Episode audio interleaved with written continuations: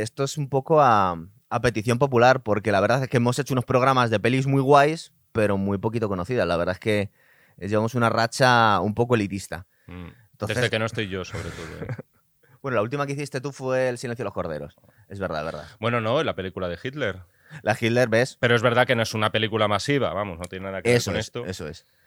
Y la verdad es que hoy nos toca el regreso al futuro. Vamos a hablar de las tres. Vamos a intentar eh, tener un poquito controlado el tiempo. Pero bueno, esto ya sabemos que. Aparte, nos hemos traído props. que le estamos echando un ojo al almanaque y es real, ¿eh? Sí, sí, sí, estaba alucinando. Lo único que, bueno, la verdad es que da un poco de bajona, porque ya que lo coges dices, hostia, qué guay, tío. Las posibilidades que tiene esto, porque se Es- termina en el 2000. Está- ya, pero está guay porque ya solo te falta la máquina en el tiempo para forrarte. Es decir, ya el almanaque lo tienes. Las matrículas también, para que no te multen. Que tampoco tienes que ir a 1950. Si te vas a 1990, te forras. O Total. sea, tienes 10 añitos ahí para construir todo un imperio. ¿eh? La peli original, que es del año 85. A ver, te voy a preguntar cosas. La peli esta es de Robert Zemeckis. Sí. Está dirigida por él, pero la produce Steven Spielberg o estaba metido en el desarrollo, por lo menos. La película está dirigida por Robert Zemeckis 100%. Lo que ocurre es que Steven Spielberg era productor ejecutivo Mm.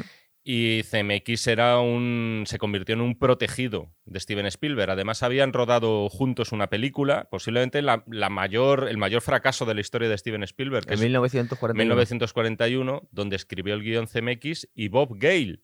Que a este señor hay que tenerle muy en cuenta también porque es el auténtico padre de la criatura. Y Le el tenía que apuntado y ¿eh? digo, ¿quién coño es este Bob Gale? Era Mm. muy amigo de Robert Zemeckis y le ayudó con el guion. Eran colaboradores, sí, sí, hasta la muerte en sus primeras películas. Hay que decir que Zemeckis, mm, sus dos primeras películas no son una cosa maravillosa precisamente, pero es cierto que creo que fue con la tercera, que es Tras el Corazón Verde, pues Ah. pegó un pelotazo. Pegó un pelotazo él y Steven Spielberg le echó el ojo, que curiosamente Tras el Corazón Verde era un poquito rip-off de Indiana Jones. Un poco. Era un poco bastante, o sea, estaba muy basada en las aventuras del arqueólogo. Pero bueno, fue un pelotazo en taquilla, CMX lo cogió bajo su ala y es verdad que en algunas cosas Regreso al futuro eh, también se inspira mucho en Steven Spielberg. ¿verdad? Es que es una película muy de Steven Spielberg. Yo no sé hasta qué punto en el desarrollo del guion, porque la historia está es súper original, está súper guay. Eh, la verdad es que, aunque es del año 85 y de un director que, como dices tú, tampoco es que lo estuviera petando necesariamente, aunque había hecho ya el corazón verde, eh, esta historia, entre otras cosas, que dieron bastante vueltas con el protagonista, ¿verdad? Lo tuvieron que cambiar a la mitad del rodaje. Sí, además, de hecho, ahora cuesta más encontrarlo, pero yo creo que es por tema de, de propiedad de Universal, que es en este caso el estudio que puso en pie Regreso al Futuro. Yo me acuerdo de hace unos años que te encontrabas secuencias enteras con este, con Eric Stoltz Sí. haciendo de Marty McFly. Y ya no están, porque quería meter el enlace yo en Puedes YouTube. encontrar alguna, pero hay que hilar muy fino. Lo que vas a encontrar un montón son fotos fijas. Es decir, fotos fijas de él con Doc, con su padre, con George McFly, el personaje Sí, interpretado por Crispin Crispin Glover. Que le, sus- le sustituyeron a medias en la segunda, es curioso. Eh, eso. sí, luego hablaremos de eso si te parece, porque Sí. tiene también su, su historia propia. Pero en el caso concreto de Eric Stoltz, primero pasaban unas cosas raras. Eh, él es un actor de método. Entonces era un tipo que para empezar no quería que nadie le llamara Eric. Este tío era. Todo el mundo quería que le llamara, le llamara Marty, Marty. durante el rodaje. Eh, interiorizaba quizá demasiado el papel y le daba un puntito atormentado que ni a Spielberg ni a CMX les Sí, interesaba. pero es que, te- es que investigo un poco sobre el tema, eh, cómo fue la historia del protagonista de, de Regreso al Futuro. Michael J. Fox era la primera elección de. Sí. Pues no sabemos si de igual Steven Spielberg, que era el que desarrollaba el proyecto. Pero es que estaba atado a una serie, que ahora mismo no sé cuál es, era una sitcom. de Enredos de estas. familia, sí. Además, esa serie se emitió posteriormente, años después, en Telecinco, sí, sí. Claro. Entonces, como no pudieron, no, no estaba disponible en el momento para, para hacer la película, cogieron a este Eric Stoltz, que a mí me suena, debía ser un, un actor relativamente conocido, digamos de clase media en los 80. Pero este tío yo recuerdo verle en una película de Ángeles y poco más. Hombre, a ver, yo creo, eh, hizo, o sea, es decir, ha tenido una carrera, quizás su principal película, y no porque él fuera protagonista, sino porque es una de las películas más célebres de la historia, es Pulp Fiction. Este chico, Ah, hacía, este chico hacía del camello de Vincent Vega, Es de Travolta, es y de hecho es en su casa donde se produce la- el famoso apuñalamiento con, verdad, la, con la inyección con adrenalina, ¿no? y era el tío este de melena, rubiete y tal. Es curioso que si tú ves las imágenes, eh, se da un aire a Michael J. Fox. Es decir, está claro que buscaban a alguien como él, pero si te fijas, en todas las imágenes del rodaje él está vestido de negro. Está vestido de negro impoluto. Y es algo que ya le da un aura oscura al personaje. Y yo creo que fue un acierto de. No, no sabemos cómo habría quedado la película, pero creo que la diferencia en meter a alguien como Michael J. Fox, que es un tío, es un cómico, es un tío eso, con. Eso es fundamental que lo estaban contando. Es que de hecho dicen que tenían rodada casi media película, tuvieron que eh, no hacer muchísimas. No tanto, pero bastantes más secuencias. ¿eh? Cinco, semanas de trabajo son muchísimas semanas de trabajo. Y un huevo de dólares. lo que, lo que contaban es que Robert Zemeckis estaba viendo los, los dailies y estaba diciendo, es que aquí este tío es muy buen actor, pero no es el adecuado para este papel. Es que no tiene nada de gracia las escenas. Se nos estaba quedando la película un poquito seria y atormentada. Y era precisamente pues, lo, que no quería, ¿no? Hay que decir además que este fue un proyecto que los estudios se pelearon por él. Al final se llevó el gato al agua universal, pero que también contó con algún rechazo, por ejemplo, con los estudios Disney, ¿no? Sí. Porque, en fin, no nos engañemos, esto al final es una película viaje en el tiempo, que mis padres se conozcan y tal, pero están narrando la historia de una mujer que se quiere tirar a su hijo. Es decir, sí, eh, pero no es la parte principal de la historia. Es verdad que no es la parte principal de la historia, pero es bastante central. Y de hecho es lo que desencadena todo. Acuérdate de la secuencia en el coche y de que, en fin. Sí, ahora lo contaremos. O sea, era un tema que es verdad que nosotros lo vemos y es muy cómico, muy divertido, tiene momentos eh, buenísimos. Pero claro, eh, también hay que ponerse en la piel de un estudio como Disney, que de repente le cayera eso y que visto en el papel, luego lo vemos nosotros y tiene muchísima más inocencia. Claro, es que eso te iba a preguntar. Y Michael J. Fox está horrorizado. ¿A ti en el año 85 te llamó la atención? Tendríamos. ¿Verdad? Es que a mí tampoco. No. fue una cosa que dijeras que chocante, nos parecía algo gracioso. Pero claro, insisto, pero no era una cosa. Es, muy difícil juzgar algo sobre el papel, de verlo escrito y, joder, lees en el guion, no, y entonces Lorraine eh, le pone la mano en el muslo a Marty. Y, a ver, tú luego lo ves en la película, es cómico, es cómico también por las reacciones de Michael J. Fox, que me parece que está maravilloso en esta película, sobre todo en esta, eh, eh, está en todas, pero bueno, por lo general aquí fue todo un descubrimiento. Pero claro, una cosa es verlo luego en imágenes, verlo cómo está rodado, ver, insisto, las reacciones de Michael J. Fox y otra verlo por escrito. Claro. Vamos a empezar a contar... Pero metieron la pata a Disney, sí, metió la pata porque era un proyectazo. Claro, y claro. ha demostrado. Y además, en cuanto a los viajes en el tiempo, es que voy a empezar a contar la película, pero nos dejamos algunas cosas en las. De las, típicas cosas que tenemos que analizar antes de empezar a hablar de la película. Eh, los viajes en el tiempo en la historia del cine.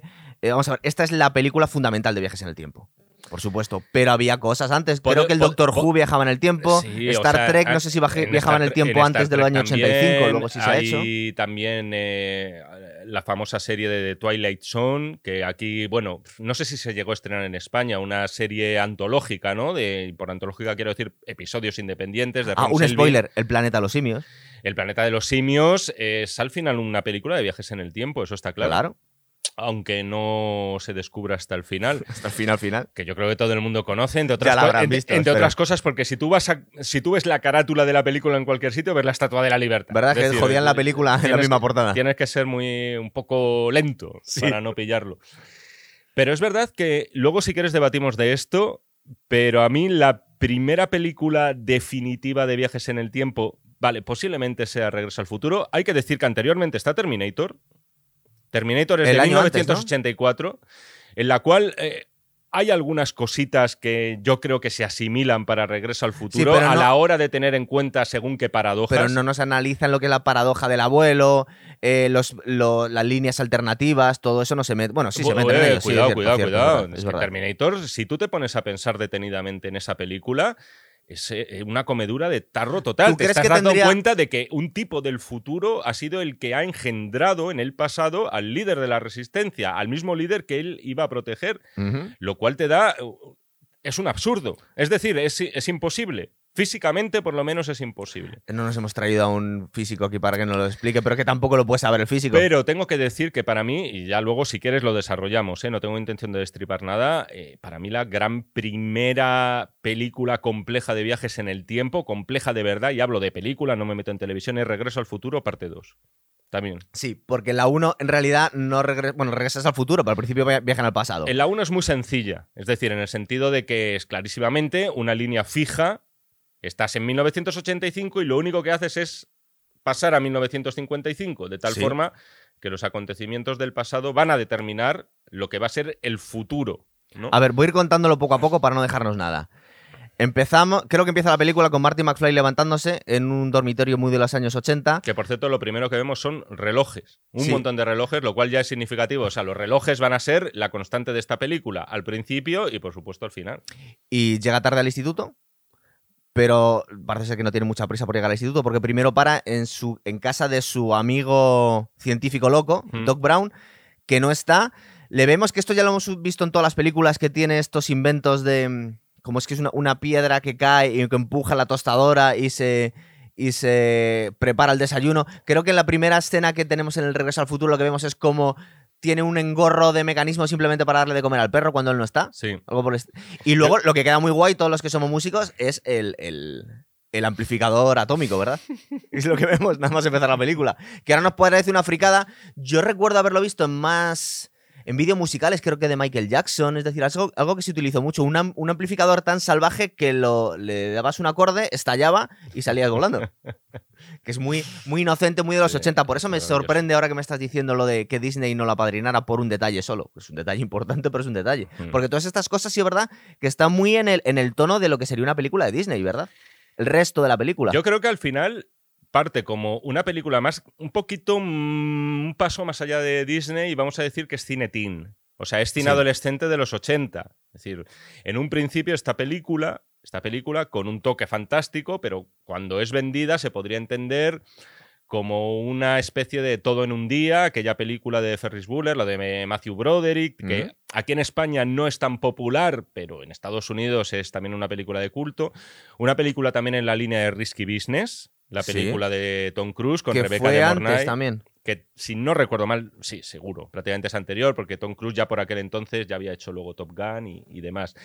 Entonces, eh, es una película teen. Lo que pasa es que es posiblemente la mejor película teen de los años 80, incluyendo todas las del género terrorífico y las del género este un poco picante, tipo Porky's. Y Bueno, que estás hablando, supuesto. estás hablando Teen y de Michael J. Fox. eh, Teen Wolf es de Teen- después, Teen ¿no? Wolf, no, que tendrá que mirarlo, para mí que es de un añito antes, me O parece. sea, que es más o menos la época que se hacían estas cosas. A ver, seguimos. Llega por fin al instituto después de parar en, el, en casa del, del científico loco amigo suyo que no está en casa. Sí, que por cierto nunca se nos explica bien cuál es la... O sea, ¿de qué se conocen estos dos exactamente? Claro. ¿Cuál es la relación entre ellos? Eso es, Es- como en plan, no sé, ¿no? Son vecinos. Te lo estaba eh, contando y, y en- su- No- no se supone sabe. que es un adolescente que está en el instituto, aunque vamos a ver, Mi- Michael J. Fox es un tío muy pequeñito. Seguramente aquí no sé si tendría 20 años, pero tendría 20 y muchos, ¿verdad? Es No, un tío que no... no tantos. Tenía, te lo digo yo ahora mismo, hombre. Tenía eh, 24, si no recuerdo mal. Creo Vale. que tenía 24 años. Pero aún así es un 24 tío que siempre ha parecido más joven de lo que realmente sí, es. Incluso ahora, que creo que es el.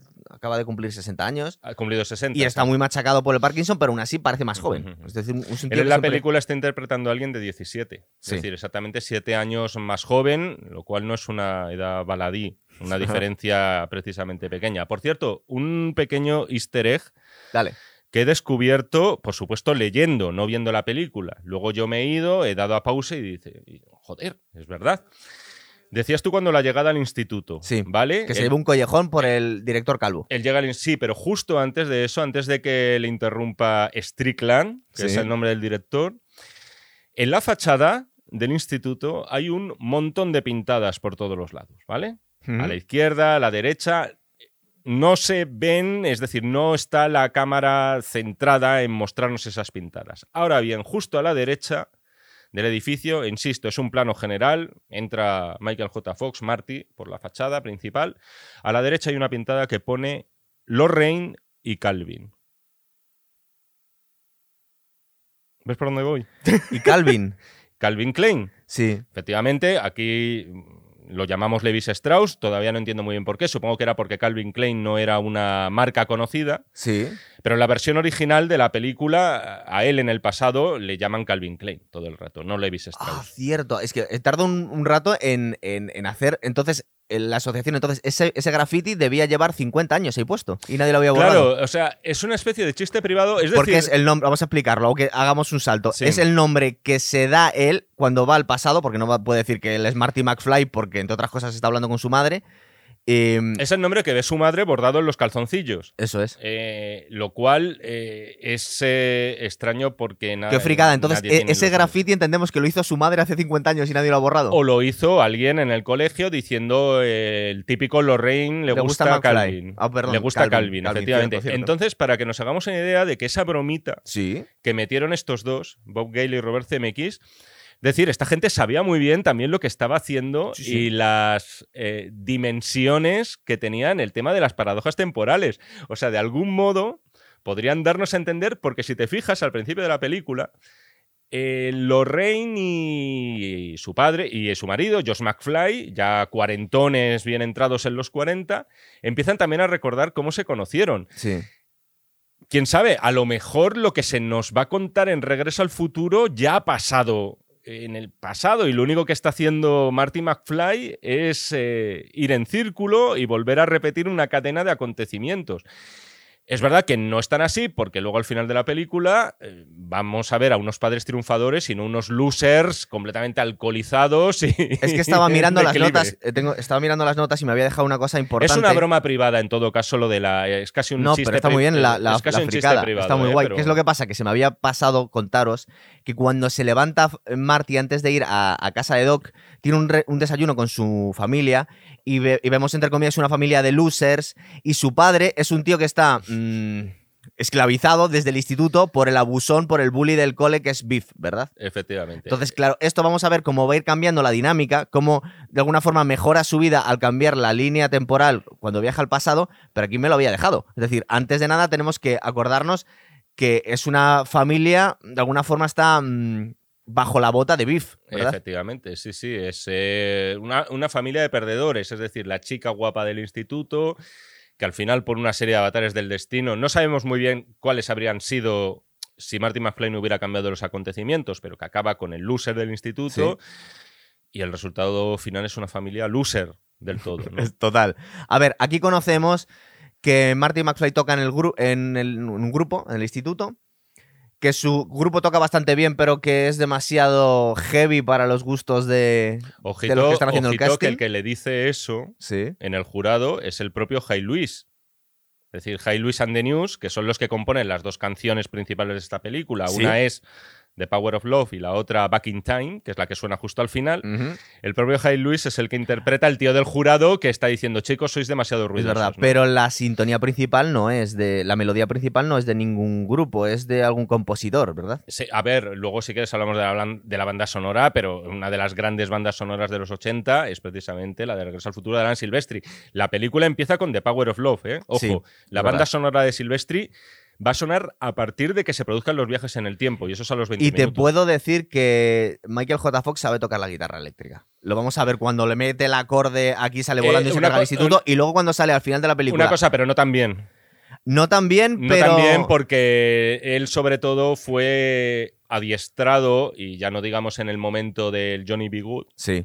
Fue adiestrado en cómo tenía que poner las manos para que eso pareciera más o menos realista. Total, Pero alguna no pu- cosita, si tú, tú que tocas también, Por eso te lo iba a decir. si te fijas, eh, verás que en el momento de Johnny B. Good hay alguna cosa que no cuadra. Está hecha destiempo, manos. porque es que, entre otras cosas, es bastante complicado de tocar eso. Pero Sí. eh, está mucho más trabajado de cosas que vemos hoy en día. No recuerdo ahora mismo si hizo un biopic de Jimi Hendrix con un tío que no sabía cómo coger la guitarra, que me parece macho. Y es el tipo, tipo de cosas que los actores hoy en día se han vuelto más vagos. Es decir, antes por lo menos hacían el amago de. Y, y Michael J. Fox, para mí, que sé tocar ese, justo esa canción, hace el amago como que lo está medio tocando. Sabes que está de intentando to- tocar esa Eso de canción. todas formas suele ser un problema del director, ¿eh? Es decir, que hay, Son di- más vagos hoy en día. hay directores que pasan olímpicamente de eso y hay otros que se preocupan. es una película de Jimi Hendrix y que el Hay otros no que- se va a tocar. macho. Hay otros, hay otros que se preocupan de que, por favor, hombre, de que esto es una- Mínimo. tiene que parecerse. El ¿no? chaval de Whiplash. Efectivamente, pero es que Por ese es un músico de verdad. Eso es, es. que ese directamente era antes batería que actor. Pero luego, por ejemplo, Ryan Gosling, en La La Land, eh, sí que, eh, no sé si toca él el piano todo el rato, pero, Pero sí, algo que hace, se, ¿no? sí que se preocupó de tocar el piano y de aprender a tocar Bien, el pues piano. Michael J. Fox sí tocaba la guitarra. No exactamente igual que está sonando, pero hacía un poquito el amago. Y aquí conocemos a su chica, eh, que la cambian en la segunda película y en la tercera. En la original era Claudia Wells. Sí. Luego cambió por Más Elizabeth Shue, que ya es una tía mucho más conocida en los años 80 porque salió en más películas, ¿verdad? Elizabeth Shue fue conocida en 1995, o sea, a raíz de Living Las Vegas. Ah, Una chica que tendría 30 y muy pocos años cuando hizo la película. Luego apareció en más, pero es verdad que tuvo una carrera que prometía mucho más de lo que luego fue. Yo la última película que le he visto es muy reciente, es una que es Greyhound, sí. una Ah, de un que Está bastante guay. De hecho, bueno, te lo voy a sopl- Cruise soplar. y Es el próximo programa que vamos a hacer, seguramente va a ser de Dashboat. Y vamos a hablar luego ya de tanques y de, Mm. y de submarinos.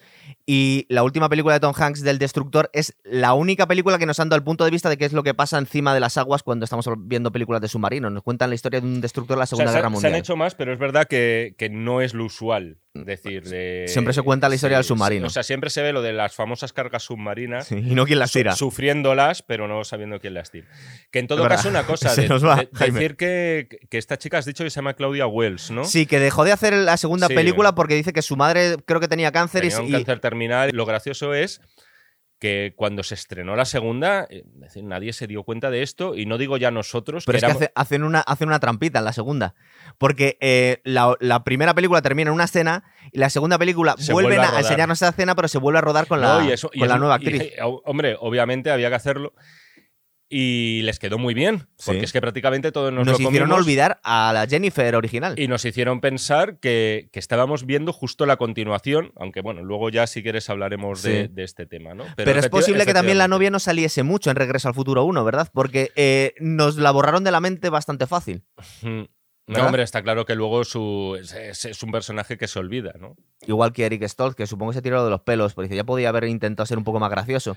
Las cinco primeras semanas no de rodaje era yo- imposible. a, mí- ¿no? a mí me da de que es de estas personas peculiares, ¿eh? de estos actores del método que... No tanto como Crispin Glover, Bueno, ¿verdad? es que Crispin Glover es tremendo. personaje tío. de cuidado. Es un, eh, tiene una. Yo no sé ese hombre cómo ha podido. Luego, porque ha, ha trabajado poquísimo. Total. Voy a intentar seguir porque si no nos dan las mil. Em, aquí nos cuenta McFly que aunque ha sido rechazado por, por el, para tocar en las fiestas del instituto, que es un drama, yo toqué en las fiestas de mi instituto. Y, y McFly no pudo. Le cuenta a su, a su chica que él quiere hacer algo con su vida, que quiere ser importante, que no simplemente van a casarse y van a tener niños, sino que va a ser alguien importante. No nos cuenta muy bien la cómo quiere serlo. Igual dice que quiero ser famoso. Sí, bueno, pero quiere ser una estrella del rock, ¿no? Luego eh, en el resto de las sagas se, se profundiza sobre esto. El Y caso esto, es está, que y esto está bien porque es- va a ser para él un nexo emocional con su padre de joven que que es también. un pringao y él quiere ser alguien. y tiene, quiere ser alguien, en este caso, escritor de novelas de ciencia Fijaros ficción, ¿no? cómo psicoanalizamos lo- a los, a los, a los Mm. protagonistas de las películas. Es decir, aquí damos, le estamos dando una dimensión No, que no, no. no, no, tiene una dimensión que efectivamente que sí. sí. que la tiene. Es decir, que, que dices, no, es que a lo mejor intelectualizáis mucho. No, no, de No, eso nada. Esto no. esto no es en plan, claro, el, Bob Gale y CMX cuando se pusieron con este guion, todas estas cosas la tienen muy clara. Es una peli para todos los públicos fácil, pero tiene muchas cosas debajo, si te pero, fijas. pero claro. ¿sabes lo que pasa? Que a veces se confunde con que sea una película para todos los públicos o que sea una película con mero afán de entretener, con que no esté elaborada. Es decir, y precisamente esta película lo mejor que tiene es su guion. Por cómo está estructurado, todo nos cuadra, las reacciones de los personajes nos parecen todo el rato naturales, es lo que deberían ser, y de hecho es muy significativo que una peliculita como esta, que nace con la pretensión que tiene, De entretener. fuera nominada al mejor guion, es decir, eh, a los Oscars. No significa nada los premios. Y luego no lo ganó. Pero es muy significativo que, eh, eh, insisto, una Sí, sí. película teen, una comedia teen, como al final venía a ser Regreso al Futuro, tuviera esa nominación. Y además, si la analizas desde un punto de vista eh, científico, no tiene grandes cagadas ni grandes incoherencias. ¿eh? Está Mm. todo bastante bien hilado. Hombre, siempre puedes encontrar, esto no podría haber sido así, que eh, el viaje en el tiempo no tendría sentido en esto y el otro, pero en general En la- en no caen grandes cagadas. En, en la segunda sí que va a ser que, insisto, a mí en determinados aspectos me gusta más, luego hablaremos de eso. En la segunda sí que vamos a encontrar que te puedes hacer muchísimas más preguntas. Sí. Pero a ver, es una película de fantasía y los viajes en el tiempo no existen. Y es el año la- 85 y se la vendieron a Disney, otra cosa que no la comprara, es decir, era lo que era. Em, le había dejado un mensaje, Doc, que tenía que ir a la una y pico de la mañana al mall, que el año 85 aquí en España yo creo que no teníamos mall, pero allí era una cosa que estaba muy, estaba ya muy, muy No, teníamos arraigada. Trica, ¿eh? Yo creo en España. Y, Sí, el no, macro también, el macro. Y yo no sé la vaguada qué año se hizo, pero yo creo que en el año 85 igual no estaba... Habría que consultarlo, ¿eh? Pero por ahí, por ahí debe andar. sí. Yo recuerdo que el- mi primer viaje a Estados Unidos me llamó la atención lo de los mall porque no estaba tan arraigado por aquí. Te estoy hablando de unos cuantos años después. Em, y vemos cómo se desencadenan los acontecimientos. Le enseña Doc eh, que ha creado una máquina del tiempo, que la ha metido en un DeLorean, un coche que en la época eh, tenía fama, tenía una fama curiosa el coche, porque por un lado era alguna cosa muy futurista y muy molona, pero tiene fama de ser un coche bastante mierda, es decir, que se rompe mucho el motor, un coche que no era relativamente, que no era demasiado caro, es decir, Aquí en España, como no lo hemos visto nunca, vemos un DeLorean y nos encantaría. Porque decimos, oh Dios, la máquina del tiempo. Pero en realidad era un coche semi barato, ¿eh? Es como si le hubieran hecho en España un, una máquina del tiempo en, en, un Hyundai Coupé, por ejemplo. DeLorean era un coche maldito. Además que es que fue, este DeLorean fue el único DeLorean que hizo DeLorean o DeLorean Motor Company. sí, un tío que salió rebotado de alguna, de alguna compañía. Era este John DeLorean. Eh, fue condenado a cárcel por un ah, tema de, por un tema de drogas. Lo que pasa es que luego se descubrió que lo que hizo el FBI en este caso fue incitarle al delito. Y entonces me parece que no llegó a cumplir condena. Un de esos. Pero eh, era un señor que, bueno, montó esta compañía a finales de los años 70 con toda su ilusión del mundo, con este coche futurista y muy, vamos a decir, espacial. Y con las puertas que se abrían hacia arriba. Las puertas de ala de gaviota que no se vendió. Es decir, nadie quería tener eso en su casa. El motor creo que era una mierda, pero bueno, eso no lo cuenta en la película. Que por cierto, pequeño detalle, no estuvimos muy lejanos a que la máquina del tiempo no fuera un DeLorean, sino que fuera una nevera. Es una de las ideas que figuraban en uno de los, eh, por lo menos de los borradores iniciales del guion, lo que pasa es que Steven Spielberg y CMX acordaron que no era muy prudente utilizar este tema de la nevera porque podías incitar a los niños pequeños. A meterse dentro. Spielberg, como siempre, mirando por la infancia. Eh, a incitarles a meterse dentro de una nevera, lo cual podía ser un poco peligroso. Está muy bien pensado desde un punto de vista altruista y también desde un punto de vista legal, para no meterse en pleitos de niños que mueren congelados también. Pero no, no había quedado yo en eso. qué distinta sería la cultura popular sin el DeLorean, ¿verdad? Sin la máquina del tiempo. Es que efectivamente, al final, DeLorean se conoce por Regreso al Futuro, si no sería una fricada totalmente olvidada. De hecho, creo que y de hecho se vende alguno, y, y, este señor, que creo que ya falleció, John DeLorean, estaba muy agradecido por, por esto, ¿no? Y al final se eligió el DeLorean por su aspecto futurista y solamente para poder hacer la coña que vemos justo después cuando Marty McFly cae en ese granero en 1955, ¿no? Que confunden su nave, su coche con un ovni. Con, un ovni, eso es. ¿Qué es lo que pasa aquí? Que le enseña a Doc la máquina del tiempo. Claro, eh, Marty no entiende nada, lo está grabando con una cámara, una cámara también portátil, una cosa así. Eh, y, nos cuentan también que el combustible que tiene la máquina del tiempo, no el coche, es uranio y que ha timado a unos terroristas sirios, ¿verdad? Y justo aparece. Libios. perdón. Eh, que está muy de moda en los 80. De hecho, ¿no fue por la época en la que estaban poniendo bombas en los aviones? Eh, grupos terroristas que estaban eh, vinculados con Libia. Era la época en la que Gaddafi era como el Bin Laden de allí. Y de hecho hay una. Hay una novela de Dominique Lapierre y Larry Collins, me parece. El quinto jinete en una novela muy bestia, porque Gaddafi es el malo, está ambientada a principios de los 80. Como en Aladdin. Y con... En Aladdin también se han basado bastante libremente en Gaddafi. La cosa está en que en esta novela, para que te hagas una idea, quedaban todavía 20 años para el 11S y aquí era un plan de Gaddafi para eh, hacer detonar una bomba atómica en Manhattan. ¿Y de dónde sacaba la bomba? ¿Era una bomba rusa? No me, acuerdo ahora mismo del argumento. Era un bestseller muy de, verano, o sea, no me acuerdo de esos Bueno, aquí la peli, que aquí sí que no estamos hablando que es una peli un poco para niños, simplemente con uranio, los libios ya podían poner un arma nuclear. Eh, aparecen en una furgoneta hippie disparando con una AK-47. Es, plutonio, ¿no? Plutonio. Querían hacer una bomba H encima de, fusión. Es plutonio, sí. Que por cierto, este tema de los terroristas libios no lo tengo comprobado científicamente, ¿vale? Esto solo lo he leído y hay que ponerlo, pues eso, en cuarentena. Pero que al parecer, eh, en posteriores versiones que se han editado de la película. ¿Les cambian el nombre o qué? Eh, se ha quitado por lo menos el término terroristas para no, ofender. Son... Ah, para no ofender. Sí, Pues están matando gente y buscando plutonio. A lo mejor era por una buena causa, ¿no? Sí, claro. ¿Para qué quieres tu plutonio si no es para salvar al mundo? Eh, sí, sería plutonio de comercio justo, es posible. A ver, eh, ¿qué es lo que pasa aquí? Vemos como en último momento matan a Doc y, y Marty huye en el, en el, en el DeLorean que hay una especie de cortocircuito y le manda al año 55. Eh, no sabemos muy bien si es, por lo menos lo que nos da la sensación al principio de la película es que ha sido una cuestión de casualidad que se haya ido al año 55, ¿no?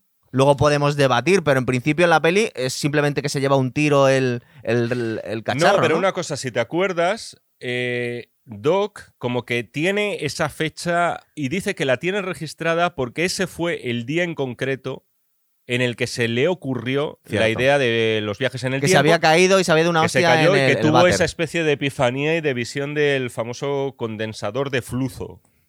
De flujo, dicen. De flujo, ¿no? Es de flujo. Es de. En castellano lo tradujeron como flujo. Y que, que no significa nada. Porque. si dices flujo, igual no, tiene pero no, no, no, no, pero que no significa nada de por sí. O sea, eh, No, flujo, claro. flujo es una palabra, pero que no tiene nada que ver. Pero flujo no es una palabra directamente. Igual se le fue la lengua al. Flux, me parece al que dicen en inglés. Sí. Flux. Ah, bueno, claro. Entonces es que no se les ocurría nada y lo tradujeron. Eh, Sí, sí, es como la palabra gigavatios, que creo que por aquel entonces no se sabía cómo se pronunciaba. Y decían gigavatios, o de- en la versión original por lo menos Christopher Joy decía gigavatios, me parece. Esto lo vamos a ver en más, en más películas de la serie. Eh, el coche, al alcanzar una velocidad, creo que son 88 millas por hora, 140 kilómetros por hora, sí. eh, se activa la máquina del tiempo y viaja al pasado. Viaja al año 55. El coche aparece, por eso que os digo que es que están cuidados bastante todos los detalles. Aparece en, en un sitio donde, donde en el futuro va a haber un centro comercial, pero ahí hay nada. Aparece en un granero, Bueno, de, ¿verdad? de hecho está eh, justo antes de que ocurra esto, Doc le comenta no sé qué del viejo Peabody que tenía la idea de plantar pinos. Ah, Entonces, sí. donde, a- donde acaba Marty McFly es precisamente en 1955 en la granja del tal Peabody que tiene unos pinos ahí. Y ¿no? además, como estaban tratando con plutonio, se había puesto un traje de mm, antirradiación y cuando sale del coche, sale de un coche futurista en el año 55, que se abren las puertas hacia arriba y sale eh, pues con un traje de antirradiación Sí. y el pobre hombre este se cree que le están atacando los alienígenas, ¿verdad? Mira, uno de los títulos que había un ejecutivo por ahí de, de Universal sí. que quería que lo de Regreso al Futuro, Back to the Future, no le molaba absolutamente nada. Decía, no sé por qué, que la palabra futuro eh, no, no era comercial en un título, en fin, cosas de ejecutivos. Y quería llamar a la película Spaceman for Pluto. El hombre del espacio de Plutón. Está muy bien que a veces no hagan caso a los productores. A veces está muy bien, sí, sí, sí. Y ahí estuvo pululando ese título y entiendo que era por esta historia, ¿no? De que se le confunde con un hombre del espacio. Está muy bien, por cierto, esta parte. Yo esta película, eh, no quiero polemizar otra vez con lo del doblaje, pero es una película que para mí va a estar doblada siempre. O sea, es, es la... eh, tengo todas las voces grabadas. Eh, las eh, inflexiones a la hora de hablar, etcétera. Y para Mira. mí el mutante hijo de puta que suelta el granjero, eh, o sea, es una de las cosas que más gracia me hizo de crío cuando vi Hoy la no vamos a pelear mucho porque la última la- no la tenía a mano. la última película. Y No, me- la, última, la última es terrible, como, es- como hacen lo del doblaje de que ellos son inmigrantes eh, escoceses. No, lo que, lo que te iba a decir es que lo bajé con los dos. Me hice con ella, con los dos, con los dos idiomas y pasé del español al inglés y no noté mucha diferencia con el tono de voz. Es decir, que la voz que le ponen a Michael J. Fox en español se parece mucho a la voz que tiene originalmente.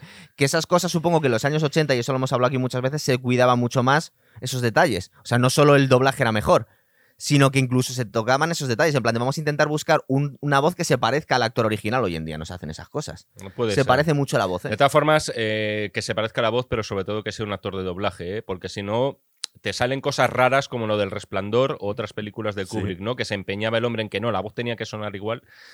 Pero tienes que ponerle tono, tonito de doblaje porque si no a la gente le va a sonar Claro. raro. ¿no? Va a ver a Doc eh, y le cuenta al joven Doc, al joven que Doc, prácticamente que está es igual que el igual. ¿verdad? Ese hombre no, no cumple años. Le vi incluso en un capítulo del ala oeste de la Casa Blanca y tenía la misma. Es que es, es eterno ese Sí, hombre. Eh, ¿Cómo se llama? Eh, Christopher Lloyd. ¿verdad? Christopher Lloyd, sí.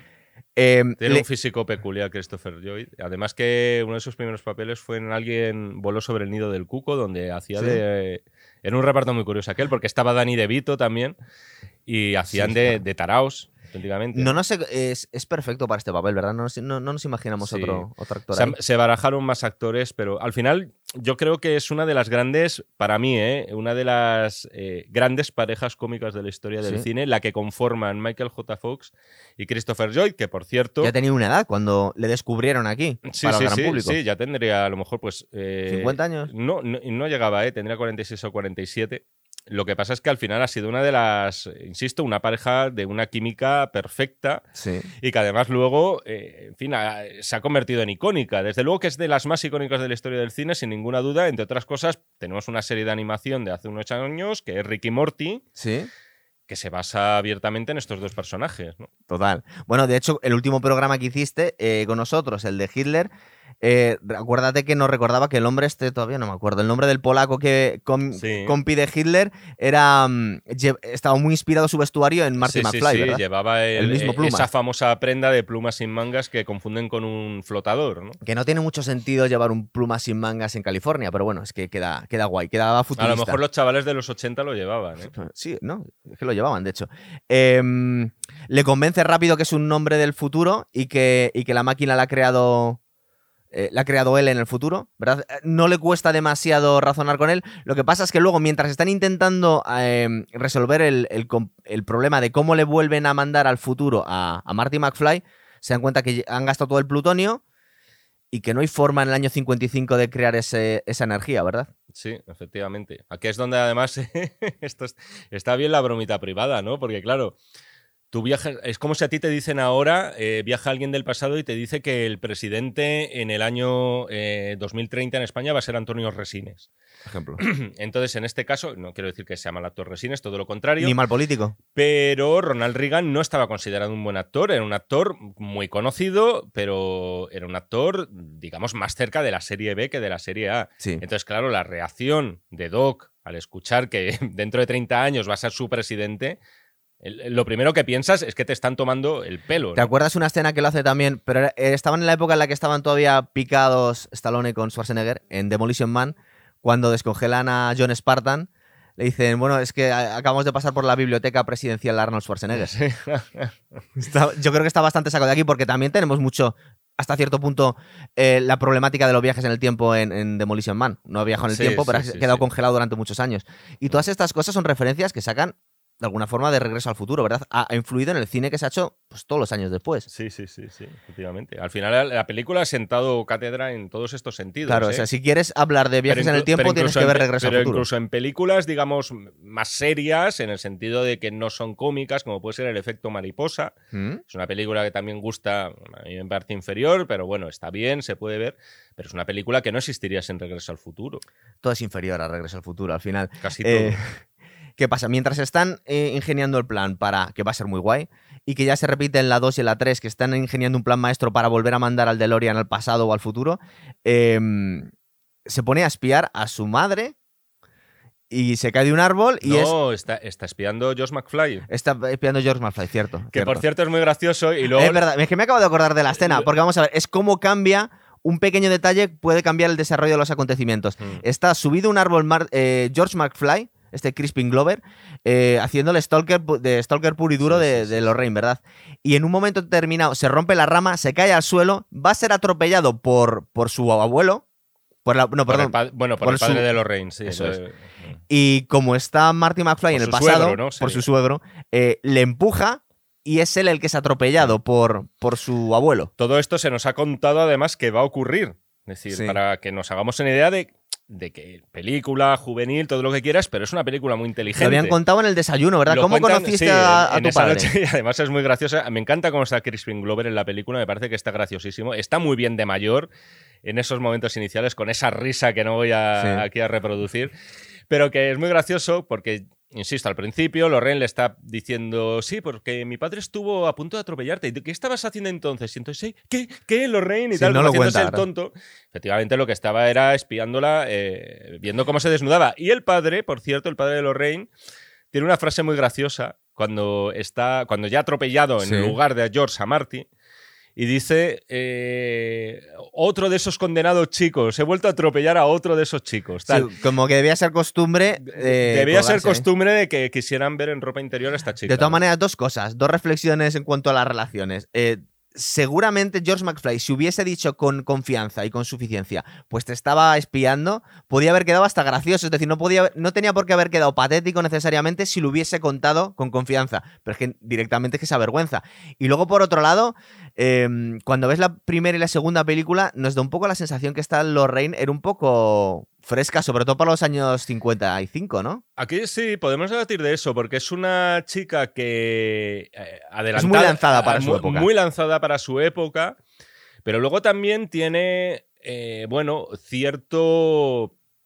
Cierto deje de, de dominio, o de dejarse, o en el sentido de que lo que quiere ella, y esto lo dice varias es un veces, tío. es tío. un tío fuerte. Y de hecho, al final. Que tú fíjate los dos que se coge. George, Ma- George McFly eh, le va a convencer porque deja a cabo a Biff. Y eso es lo que a ella le va a conquistar. Sí. Es decir, que por un Un lado. macho, son- macho. ¿Cómo Claro, nos gusta o meternos sea, en, en cosas? Esto no podría. No, pero, pero es verdad, o sea, pero es muy No, curioso. ¿no? Y, y que además puede ser así, o sea, me parecen que las dos cosas pueden ser convincentes. Fíjate, yo Esta venía chica pe- podía yo ser venía muy pensando, lanzada pero justo para otro la- esto. y por otro lado, oye, pues que le, joder, al final es un rito prácticamente ancestral, ¿no? O sea, el macho demostrando su dominio sobre el resto. Fíjate que justo, justo venía pensando en esto, que ya empieza a ser tónica en el programa, que decimos de películas, sobre todo las Ya, que no icónicas, podrían, ¿no? que no se podría hacer esto y venía yo pensando, digo, el- es una cosa bastante inocente Regreso al Futuro. No sé si Jaime encontrará algo y ya acaba de salir. No, pero es verdad, porque tú ves Cierto. ahora la película y ves eso y te llama la atención precisamente por las dos cosas. Claro. No es un No personaje quiere un,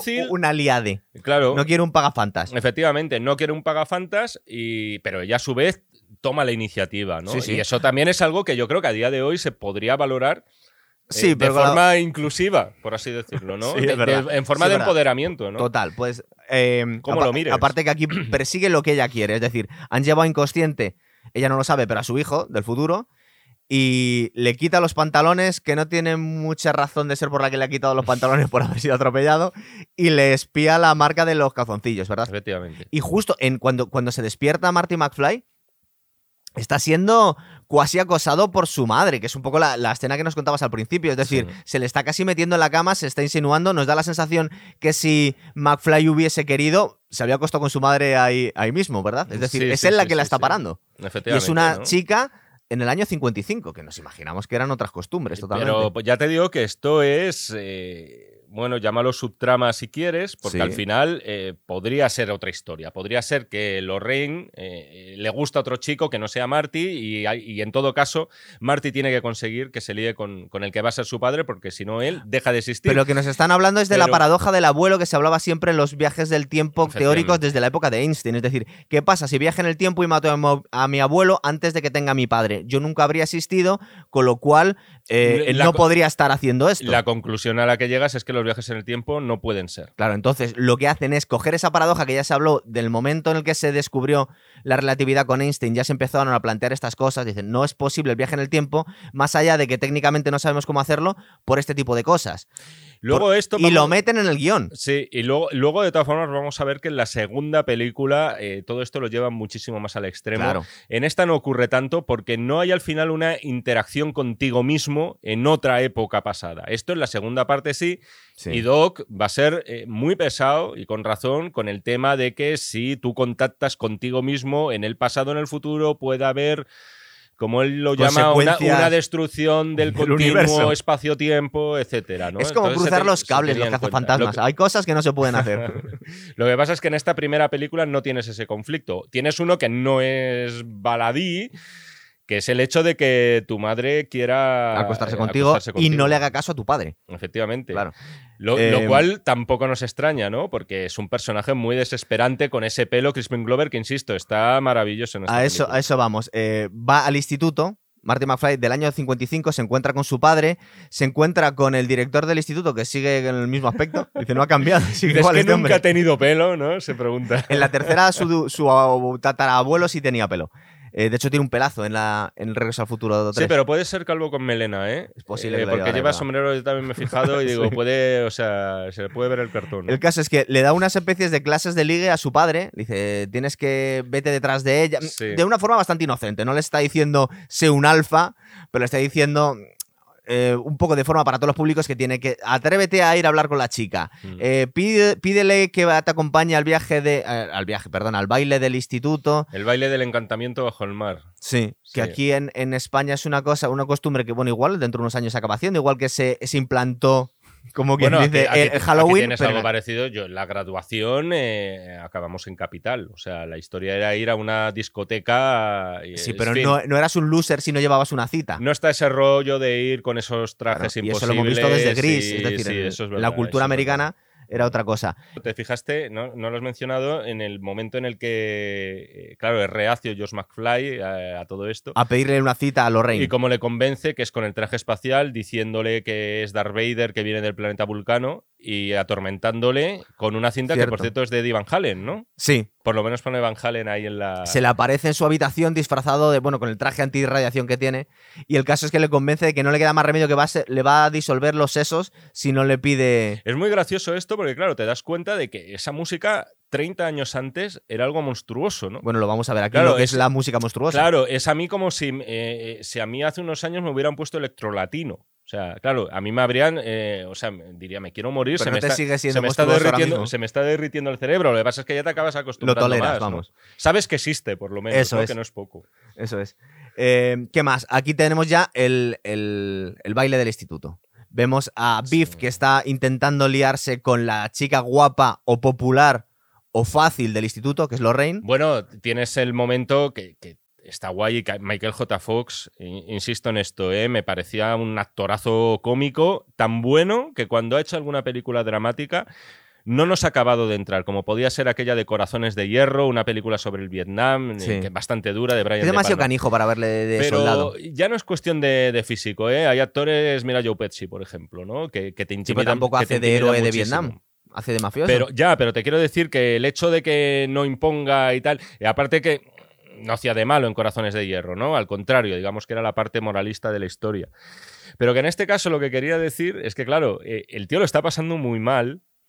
Este, hay que ponerse. ahora yo lo entiendo mejor. Es decir, eh, pasados los años, cuando la vi con nueve años la película aproximadamente, no entendía por qué él estaba tan nervioso en el coche y lo estaba pasando tan mal. Porque, claro, piénsalo, se tiene que sobrepasar con su madre. O sea. Claro, a ver, vamos a, a ver, si- a ver si ¿Entiendes? contamos. A ver si contamos. No, pero es que no hemos contado la no, premisa. eh, sí. Em, está ya pensando. em, Él ha pensado un plan Para para, que- que... George McFly quede como el macho alfa. Eso es. Entonces dice: Vamos a hacer una performance. Voy a intentar propasarme con, con ella. Y tú vas a abrir la puerta. Y me vas a dar un puñetazo. Entonces te vas a llevar a la chica. Y la chica va a quedar impresionada con lo macho y lo peligroso que eres. ¿Qué es lo que pasa? Que cuando está en el coche, antes de que llegue McFly, que eh, George McFly, que no se acaba de atrever a ir a, pegarle un puñetazo a, a, a Marty y a salvar a, a Lorraine, eh, vemos como Lorraine está metiéndole mano a, a Marty mientras se saca una petaca y está bebiendo y fumando, que está horrorizado, Sí, ¿verdad? pri- primero ella como que se, no sé si se quita una pequeña chaqueta, entonces tiene un escotazo bastante interesante y, y las reacciones, insisto, aquí lo, lo que tiene gracias son las reacciones de Michael J. Fox porque la vi y dice, oh Dios, tal, no sé Sí, qué, sí. ¿no? Y fumando, O sea, y bebiendo. Y, y también fumas y tal. Y el momento del beso, la cara que pone Michael J. Fox, que es de caricato total, Sí. o sea, es de, de- de- de de, de- de- de raza, esa cara que pone de, de auténtico pavor, de miedo. Yo no sé lo que habría hecho Eric eh, Stoltz en la película, pero de verdad u- cuesta mucho se pensar otro cara de tipo- palo, seguramente. Cuesta mucho pensar otro tipo de reacciones. Es una De cara de- para enmarcar. en De todas formas, piensa en el comportamiento de Lorraine en el coche. Eh, en la época, en el año 85, cuando nos estaban sobre todo eh, mostrando a a una chica de 50 del año 55, sí nos podía parecer que realmente era una chica un poco, eh, pues muy lanzada, vamos a dejarlo ahí. Pero hoy en día, para los chavales que ven la película, tampoco tiene por qué parecerles nada. Es decir, es que en realidad es un comportamiento más o menos normal. A esta chica le gusta a este chico, igual el chico es un poco más tímido, pues hace ella por enrollarse con él. Pero en los usos y costumbres de hoy, del año 2020-21, eh, no pasa nada, ¿verdad? No, no, es decir, no, no, es un comportamiento raro. A todos eh, nos ha pasado, además. Total, constantemente. Pero en, la- en el año 85 era raro y en el año 85, pensando, pensando en el año 55, sí que era una mujer muy lanzada, ¿verdad? Sí, puede ser, porque la moral eh, americana era, era diferente. Total, total. Era diferente en el año 85 en España, De ni te todas formas, cuento también te, también te 55. lleva a una conclusión, y es que cuando a, a una chica le gusta un chico, eh, es decir, eh, yo Total. creo que de, de toda la vida No tan- tiene que disimular tanto. siempre, no- siempre ha ido a por él, de algún modo u otro, a lo mejor no de forma tan lanzada como Lorraine, pero, o de forma más indirecta, ¿no? Claro. Pero entra dentro de lo posible. O sea, yo nunca lo he visto como algo re- revolucionario que esa chica actúe así en el año 55. ¿Qué es lo que pasa? Ten- tenemos que ir terminando esta peli, por lo menos. Eh, que Biff se ha metido en el coche, ha sacado a McFly, a Marty, perdón, y es el que se está enrollando con Lorraine. Cuando por fin saca las fuerzas de, de algún sitio, no sabemos de dónde, George McFly y abre la puerta para salvar a Lorraine, se da cuenta que es Biff y no Marty el que se está enrollando con ella. Sí, Y se da la vuelta, está a punto de irse y al final pues cambia toda la historia, ¿verdad? efectivamente. Tiene, la- eh, tiene el amago de largarse, Sí. pero dura poco. Sea, Dura poco. Al final le pega un golpe, no sabemos muy bien dónde ha aprendido a pegar esos golpes y a una- un tío tan sí, grande. pero bueno. es muy emocionante ver cómo está Cierra la mano. ese puño, empieza a temblar y luego el tío Ay, Dios mío, ¿qué he hecho? Se siente hasta mal.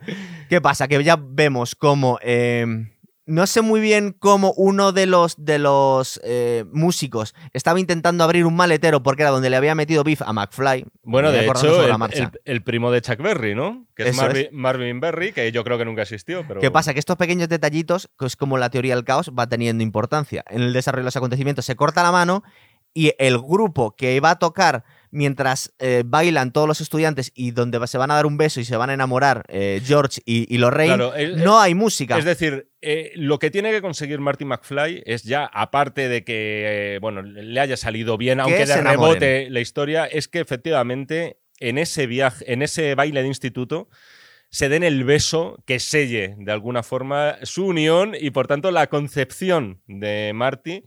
Sí, porque en, en aquella época, en el 10 año a- en unos 85, se, 13 co- años se después, contaba por así, que el momento de la concepción era un beso casto en el, en el baile del Sí, instituto. tiene ese fondo un poquillo tontorrón, pero que es muy agradable. A mí, a mí toda esa parte del baile cada vez me gusta más y me parece más emocionante por diferentes motivos. Sí. O sea, está el tema de la foto, por cierto, que este también es un concepto interesantísimo y muy novedoso, por lo menos, insisto, en el cine. A lo mejor en televisión, en series como Doctor Who o demás ya se había tratado, ¿no? Pero esto de que siempre va a tener el tío una prueba del futuro para comprobar que él está haciendo lo correcto. Y en este caso ve cómo esa foto suya de, con él y sus tres hermanos se empieza a borrar. Y de hecho, mientras él está tocando esa canción, que no sé cómo se llama, si es Sweet Angel o Sweet así, Angel. Eh, empieza a tocar fatal eh, porque la mano se empieza a desvanecer, porque hay un momento dado en el que eh, aparece otro tío, otra especie de abusón que nos vi. Ah, sí, que le quiere quitar se la coge chica. a Lorraine y se distrae Marty y de alguna forma está empezando a desaparecer, con lo cual no es capaz de tocar los acordes con la guitarra, ¿no? Eso es. Eso es. Eso es. ¿Qué pasa? Que toca la canción, se besan sus Y- padres. Y, de repente venga también aquí, insisto, la, la capacidad física, la política física que tiene Michael J. Fox en la película, ese respingo que da de repente Sí. nada más darse el beso y vuelve a tocar los acordes, ¿no? Porque el, resto estaban mosqueados diciendo, ¿a este tío qué le pasa? Que no es capaz de tocar una canción bastante fácil, sobre todo comparada con él. Johnny B. Good, que vendrá después. Luego termina y dice, bueno, ya que me tenía que ir para volver al futuro, pero tengo un ratito, voy a tocar una canción. Y toca eh, el Johnny B. Good de Chuck Berry, que suponemos que debió salir eh, históricamente... tre- Tres años eh, después, yo creo que es de después. finales de los 50, ¿no? Claro. Entonces, en esta versión de la historia ha sido Martin McFly el que ha compuesto Johnny B. Good, que en realidad no lo ha compuesto él porque está tocando una canción de Chuck Berry antes de que la compusiera Chuck Berry. Entonces entramos en un absurdo. De como hecho, no, veces. y, y se no- sí, se nos dice directamente en la película. Está el supuesto primo de Chuck, que es Marvin, diciendo. que es el "¿Es que se ha eso?". cortado la mano. que es el que se ha cortado la mano y no puede tocar. Primo, ese sonido que estabas intentando buscar, escucha esto, ¿no? Y le pone el teléfono Sí. para, que, para que lo escuche. Lo que pasa es que se gusta demasiado Y, y crea una de las grandes secuencias del cine de los 80, ¿no? Que es la interpretación, aunque no tocara a él exactamente y tal. hace que toca. No canta él, eso No. está, eh, él está doblado, pero que es maravilloso y cómo se le va yendo la pinza. Y cómo está rodado, por cierto, todo esto muy de musical americano, muy tipo Sí. American Graffiti, porque tú ves de repente una serie de planos de, de- de tías por los aires. Enseñándolas en aguas, ¿no? Dando volteretas como si fuera eso West Side Sí, Story. sí, Está digamos que, ha hecho la revolución eh, eh, del está- rock and roll. Está perfectamente rodada toda esta secuencia. Es muy, muy, muy bonita. A mí siempre me emocionó mucho. sí. Eh, Se parece un poco también al efecto que pudo tener en los primeros tiempos Elvis Presley. Es decir, que estamos en los años 50 y de repente está la- el descubrimiento del rock and roll. De hecho, no sé muy bien cuál fue, debió ser justo esa época, el año 55-56, cuando empezó, cuando saltó a la fama Elvis Presley y popul- popularizó esto entre la población blanca, porque la negra ya le gustaba esto. Lo que nunca he entendido es que, joder, la gente acabe al final disgustada con su actuación. ¿Qué es lo si que la- pasa? si que al final, flipando. al final lo que hace es Hombre, un vale, solo es- un poco heavy, un poco, tampoco es una locura. Em, y de repente la gente queda súper decepcionada. Es decir, ah, sí, yo nunca he dicho, no, pero, joder, mío, pero habéis disfrutado muchísimo antes. Claro, o o sea, se la han pasado muy te bien. ponen la reacción como si hubiera sido Ozzy Osbourne y se hubiera comido un murciélago. o sea, un espectáculo heavy. y en realidad, un- un- simplemente un, no. poquito Pete Townsend, ¿no? Porque empieza, no, no rompe un, un ampli, pero Le pega una lo tira- le patadita. pega una patadita al suelo, ¿no? Hace un poco de tapping con la Eh, guitarra. Hace bueno. también un poco tipo Jimi Hendrix, Sí. o bueno, estos que tocando de espaldas, ¿no? Que le falta tocar con la lengua casi. Claro. Pero ese tipo de anacronismos, que bueno, que sí. eh, la verdad es que es verdad que te un poco la atención. Dicen, no sé por qué escandaliza tanto, pero queda muy gracioso. Y justo ya después vamos a, mm, al, al momento del reloj, en la plaza del pueblo de Hill Valley, que es una, que creo que eh, tiene algo que ver con, con. Son unos escenarios que se han conservado para más películas. Es decir, lo que es. Esto es un. Esto es un, Es un pueblo ficticio. es un ¿eh? pueblo ficticio que se ha utilizado, creo que se ha utilizado en una, en una serie de Jennifer Lo- Love Hewitt, creo que lo utilizaron, y en muchas otras películas, de hecho, en la segunda y en la tercera se utiliza. Es decir, es algo, no sé si sigue, sigue estando en pie y se utiliza como parque temático para turistas ahora mismo. Es posible que siga ahí. Pero el caso es que este, este pueblo, con, el, con, la plaza del, con la plaza del ayuntamiento, con el reloj, que están esperando, acordaros, eh, que caiga un rayo para que justo en ese momento pase el Además, se DeLorean. nos dice, el tema de- del reloj se nos dice ya desde el principio, todo el rato se nos está recordando, ya te digo que los relojes están omnipresentes, ¿no? Lo de salve el reloj de la torre, ¿no? Porque ahí se estropeó hace 30 años, le cayó un rayo y nadie lo ha arreglado desde entonces. Entonces Sí. saben perfectamente Son como que... los tiros en el Congreso, no Sí. quieren arreglarlo. Igual, ¿Verdad? saben que un rayo va a caer ahí Sí. y que ese rayo va a generar supuestamente la, la energía suficiente para poder impulsar ese coche. Total. Que, por cierto, eh, tampoco está tan mal traído. Es decir, hay mucha mitología con esto de la energía que suelta un, un rayo en una tormenta eléctrica, ¿no? Así Eh, te has informado de ello. A ver, no, no, no, no, no, lo sé por encima, evidentemente. No, digo, no me voy a meter aquí en camisa de once varas en cosas que no sé.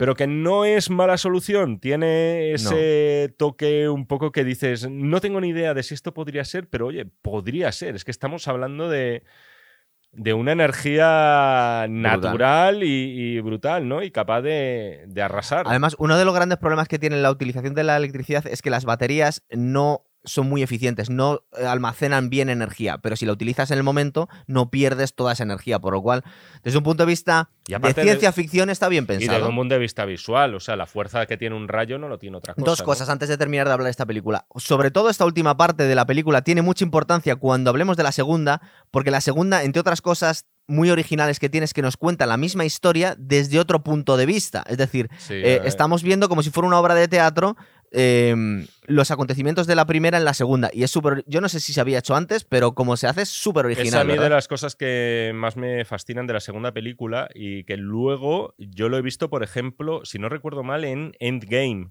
la última de Vengadores, Sí. que lo que hacen es directamente viajar a la primera película. Y eso Sí. la primera vez que yo lo vi fue en Regreso al Futuro. Literalmente lo que hacen en la secuela es que los personajes viajen a la primera película. O sea, eso es algo para mí inédito. Hasta Bueno, entonces en el pero cine. como termina la primera, ya hilamos con la segunda. La primera vuelve al futuro. eh, eh, Marty McFly le había mandado una carta a, a Doc diciéndole: mm, Te van a matar tal día, pero no lo abras hasta el mismo día Así que. luego se pasa sus principios por el forro, ¿no? Exactamente. Y se pone un chaleco antibalas y, y sobrevive.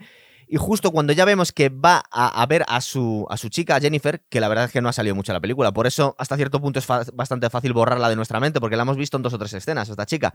Eh, aparece otra vez Doc diciéndole que, con lo cual está bastante claro que querían hacer, no sé si una trilogía, pero por lo menos dos películas la tenían bastante clara que lo iban a hacer, ¿verdad? Eh, no. ¿No? De hecho, el final de la primera película. Porque se nos cuentan, aparece Doc y dice, "Eh, tenéis que volver a- eh, conmigo porque hay un problema en el futuro con vuestros bro- hijos. era una broma privada, ¿eh? Ah, pretendían era- dejarla ahí, ¿tú crees? No tenían, no tenían escrito nada, no tenían intención de hacerla, y de hecho, si te fijas, pasaron cuatro años. Sí, porque la Desde 2 la es del primera- 89. Desde la primera a la segunda, hablamos del 85 y luego del 89. No era algo que tuvieran en sus cabezas, querían como dejar ese caramelito, como darle una vuelta de tuerca más, ¿no? Como en plan, esto no se acaba nunca. Pero ya O sea, empezamos a estar en la época de, las secu- de Sí. las secuelas, ¿verdad? Sí, hombre, claro, Indiana Jones, sin ir más lejos El y tal, Padrino, ¿no? unos años antes. pero que no tenían, o sea, no tenían claro eso, no, te- no era un- más un chiste. No tenían claro que iba a ser un bombazo que y la que iban a hacer más Que la idea firme, eh, la idea firme no la tenían ni muchísimo menos. Dijeron, vamos a meter esto como chiste y tal.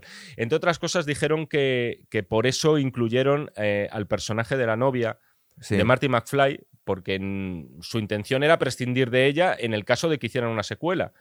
Y de hecho, si te fijas en la segunda parte, enseguida la dejan cao Sí. porque no les interesaba el personaje en sí, o sea, no les interesaba tanto. Ellos querían centrarse en Doc y en Marty, ¿no?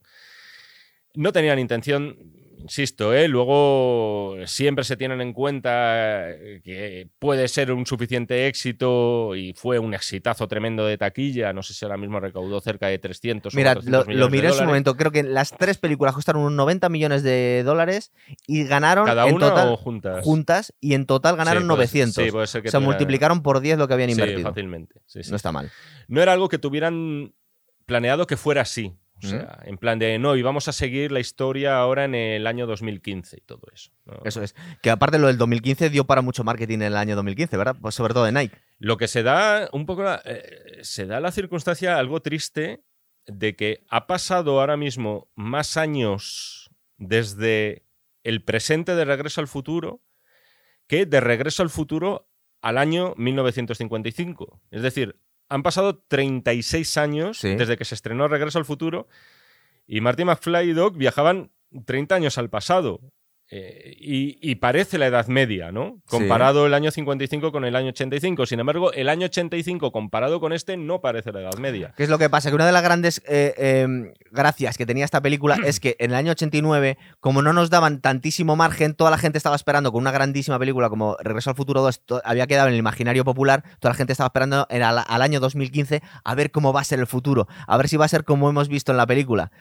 Hay cosas que han sido así, otras cosas que no han sido así, pero en general las películas de ciencia ficción, aunque esta envejece muy bien, siempre se suele decir que envejecen mal porque es muy difícil predecir el futuro. Mm. Es decir, nadie imaginó los teléfonos móviles ni internet. Bueno, a veces encuentras algún friki, pero en general te imaginabas eh, patines voladores. Hay dos no cosas. Hay, hay dos cosas. Recuérdame que luego te diga una que. lo de las zapatillas, ¿me vas a han contar? acertado. No. el- Pero lo de las zapatillas es que las han hecho a propósito. Sí, Nike. lo sé, lo sé. No, no, pero sí que te hablo de ese revival de los años 80 Sí. en el año 2015. Es decir, eso no era predecible. O sea, no podíamos Supongo pensar. que no. Es decir, ellos lo han pensado. Bueno, la gente de la moda siempre está con esas cosas, que, Pu- que puede es una ser, cosa muy puede cíclica. ser, pero que ahí al final lo, lo han clavado. Es decir, te encuentras tiendas en donde se venden eh, consolas Nintendo y cosas así Sí. que por aquel entonces lo petaban, pero que en 2015 han pasado 30 años desde el 85 y se consideraban algo ya muy superado. Y ahora estamos un poco en esas. Es decir, Sí. ahora mismo estamos con, con gente pillándose Nintendos o Mega Drives, eh, consolas de Sega de 16 bits. Yo estoy guardando las mías. Eh, claro, como si fueran bitcoins. Espero que sigan Claro, subiendo. claro, efectivamente. Eh, a ver, aquí tenemos la última escena de la primera película regrabada con Elizabeth Shue. El resto, la verdad es que no cambian. Es verdad que solo habían pasado cuatro años, pero eh, tanto Michael J. Fox como eh, Christopher Lloyd están exactamente iguales. Dan la sensación que es lo mismo, un ¿verdad? poquito más madurez en el gesto le noto yo a Michael J. Sí, Fox. Ten en cuenta En la misma escena. eh, a lo largo de la película y lo veremos en algún momento en el que se aparecen las escenas del año 85. Eh, son cuatro No, no, años claro. al final. Es que no, no puedo contarlo todo, pero se me había Eh, olvidado algo que es importante: es que cuando vuelve al futuro Marty McFly, ahora es Biff el que saca brillo al coche. Es decir, Sí, cambiado sí, la dinámica de su familia. Su familia ahora son ganadores en vez de perdedores, simplemente por un pequeño gestito, ¿verdad? En el, en el Efectivamente. pasado. O sea, nos viene a contar. Fíjate eh, lo que puede cambiar el destino con, con dos o tres tonterías. Mm. Eh, les sube a los dos Si te lo propones, puedes conseguirlo todo. Claro. es una de las frases de. y está muy bien y se ha construido en industria a través de, esas, de este tipo de frases, es cierto. Mm. Lo que no cuentan es que de toda la gente que, que ha ido mentalizada y que no lo ha conseguido, claro. Pero bueno, no hay que romper la magia. Eh, le meten el DeLorean, que ahora es volador, tiene una, se le giran las ruedas y vuela, y van al futuro, se lleva a la novia funciona, con, con, con, con- con cáscaras de plátano, se basura, ¿no? Sí, O sea, es verdad. pero quiero decir, ya. eh, Biodiesel. Es decir, que con esto se han quitado encima el tema del plutonio. Sí, supongo que en O el sea, año lo- 89 había un poco de, más de conciencia medioambiental, supongo. No, lo pero que es importante porque al final te quitas de encima eso que era un marronazo, ¿no? Porque Sí. si siempre tienes que conseguir plutonio y efectivamente no es algo que mole, que o sea, el plutonio no está bien visto, aunque bueno, luego hay en determinadas eh, industrias eh, atómicas, Francia creo que, Sí. en fin, de- trabaja mucho con el plutonio, ¿no? Pero bueno, que en todo caso es verdad que no está bien visto que nuestros héroes tengan tengan eso como si fueran aspirinas, ¿no? Total. A ver, eh, nos cuentan, el, el- el motivo original por el que viajan al futuro es porque el hijo de la pareja se mete en un follón. Y tiene que ir Marty McFly a hacerse pasar por su hijo, que no me acuerdo ahora mismo qué nombre tiene. mm, ¿Será Marty McFly Jr.? Yo No creo sé. que era sí, posiblemente, sí. Cuando viajan al futuro, eh, está ese mismo, ese mismo café, pero recreando los años 80 en el año 2015. ¿verdad? Entonces, estaban, en el año 2015 estaban preveyendo de alguna forma que iba a haber un culto a los años 80 también, en la misma película. Mm. Eh, y se disfraza de su hijo, que es curiosamente es un clon suyo, se parece muchísimo a él. Eh, dejan fuera de combate a, a, a la, a la novia, a Jennifer, no sabemos muy bien por qué, luego nos explican que no debería intentar Eso te demuestra un poco lo- la- las intenciones que tenían, que a, a, a CMX y a Gale les sobraba un poquito el Sí, personaje les estorbaba de un poco, Jennifer ¿verdad? y enseguida ya le pegan un flasazo tipo Men in Black Y la dejan ahí que se olvide de todo, ¿no? Eh, que ahí se empieza a complicar la trama, claro. Y aquí pasa una de las, de las cosas que se repite en toda la película y que era un- un- una frase icónica de los 80, que es que cuando están intentando liarle al hijo de McFly, ahora sabemos que es McFly, eh, que ha sustituido a su hijo y se, ha hecho- se está haciendo pasar por él para el atraco, para un atraco, para algo ilegal, eh, y él dice que no, dicen, bueno, ¿qué pasa, McFly? ¿Eres un gallina? Que aparte está bien traducida la expresión, chicken. Efectivamente. Y de alguna forma se vuelve loco este chaval, que por cierto es, es el, el- el novio que todas las sugaras querrían tener para sus hijas. Es un chico modélico, es como el Emilio Aragón que tuvimos aquí en Médico Familia, pero que se vuelve completamente loco y es capaz de hacer cualquier locura cuando le llaman gallina, ¿verdad? Sí, es- una coñita mira, para que, te hagas, para que te hagas una idea de hasta qué punto yo creo que hay que considerar Regreso al Futuro 1 y Regreso al Futuro 2 un mismo bloque. Para mí, o sea, para mí. Eh, me parece que sí que forman un díptico. Porque incluso yo mismo eh, me di cuenta ahora viendo las películas y dije, un momento, ¿dónde está en Regreso al Futuro 1 la parte donde le llaman gallina y él se cabrea? No la hay. No la hay. No la hay. Es en la segunda y sin embargo ha Cierto. pasado a ser una de las cosas más reconocibles ¿no? De- del personaje de, de Marty. Es en la segunda parte que todo el mundo coincidimos en que es inferior por una serie de motivos. ¿Pones el aire? Desde Ah, vale. que es una peli- que es eh, todo el mundo coincidimos que es, es peor que Regreso al Futuro. Es peor en algunas cosas y mejor en otras. Sí, ¿eh? eso te iba a decir. A mí me da la sensación que es mejor película todavía, por lo menos la primera parte, y luego se hace un pelín larga, pero no lo sé, porque es que luego también está hecha a la vez que, que la tercera. Es complicado. En realidad, aunque yo creo que estaríamos de acuerdo en que la tercera es la más floja de la trilogía, Sí. es una trilogía, trilogía. Es decir, está pensada de alguna forma, está muy bien mm, estructurado todo, porque tenemos partes que no se entienden si la Y, siguiente. ja- y jamás ha habido además el mero amago de, de intentar prolongarla. ¿eh? Total.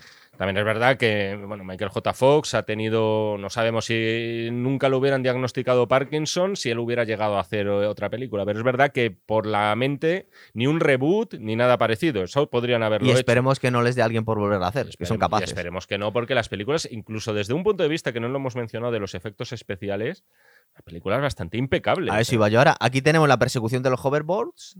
y, mm, que es una parte icónica, ¿verdad? Nos, recrean la plaza del pueblo de Hill Valley, ahora futurista.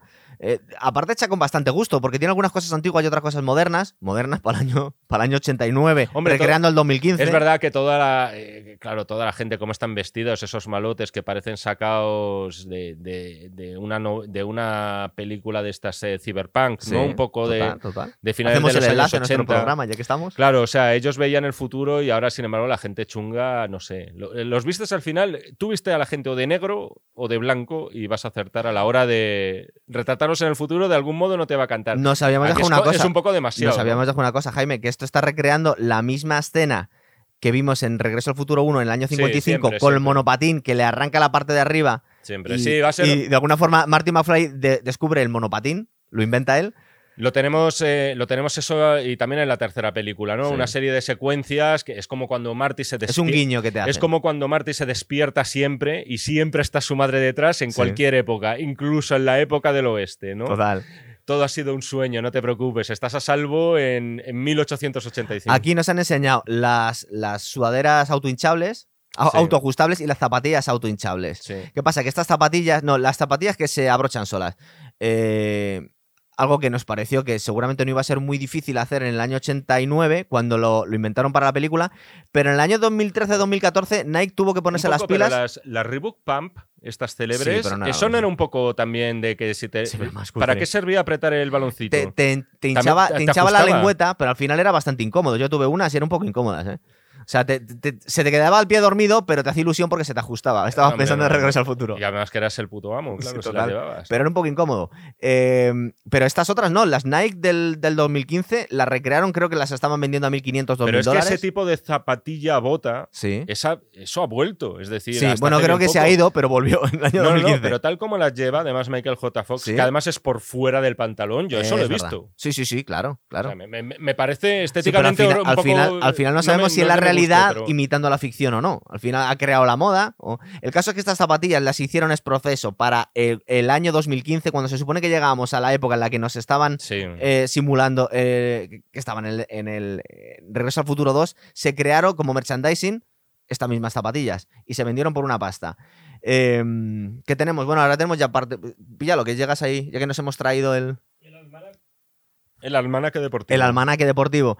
Eh, que en un momento, creo que es Te McFly. sientes poderoso teniendo ¿verdad? esto entre Es- las manos. lo que pasa ¿eh? es que luego miras el año 2000 y te da Es bajona, que, ¿verdad? es que además. Dice, qué lástima. No, ni siquiera puedes soñar, Es algo además que yo creo que con lo que todos hemos fantaseado. ¿no? ¿verdad? Si O hubieras sea, en- sabido la en- quiniela de los próximos años. eso- o- simplemente en viajar al pasado para poder enriquecernos según. eh, sí, sí. Además, Ganando eh, la eh, lotería. insisto, es una idea también no muy explotada en el cine.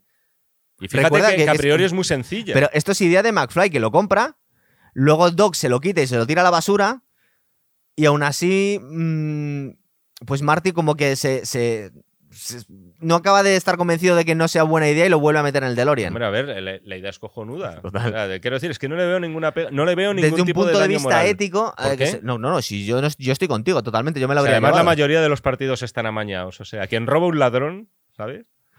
Aquí, aparte te vienen de resultados de hockey, de boxeo, puedes, puedes hacerte de oro en, en dos días. Eh, ¿Qué es lo que ha pasado? Que mientras estaban intentando solucionar eh, que su hijo no se metiera en un follón y fuese a, creo que era a cometer un delito, no recuerdo ahora mismo cuál era, porque no sé si era robar un banco necesariamente. Era, era algún tipo de robo. Sí. sí, sí. Eh, la policía ha encontrado eh, a Jennifer desmayada y se la ha llevado a su casa. Mm.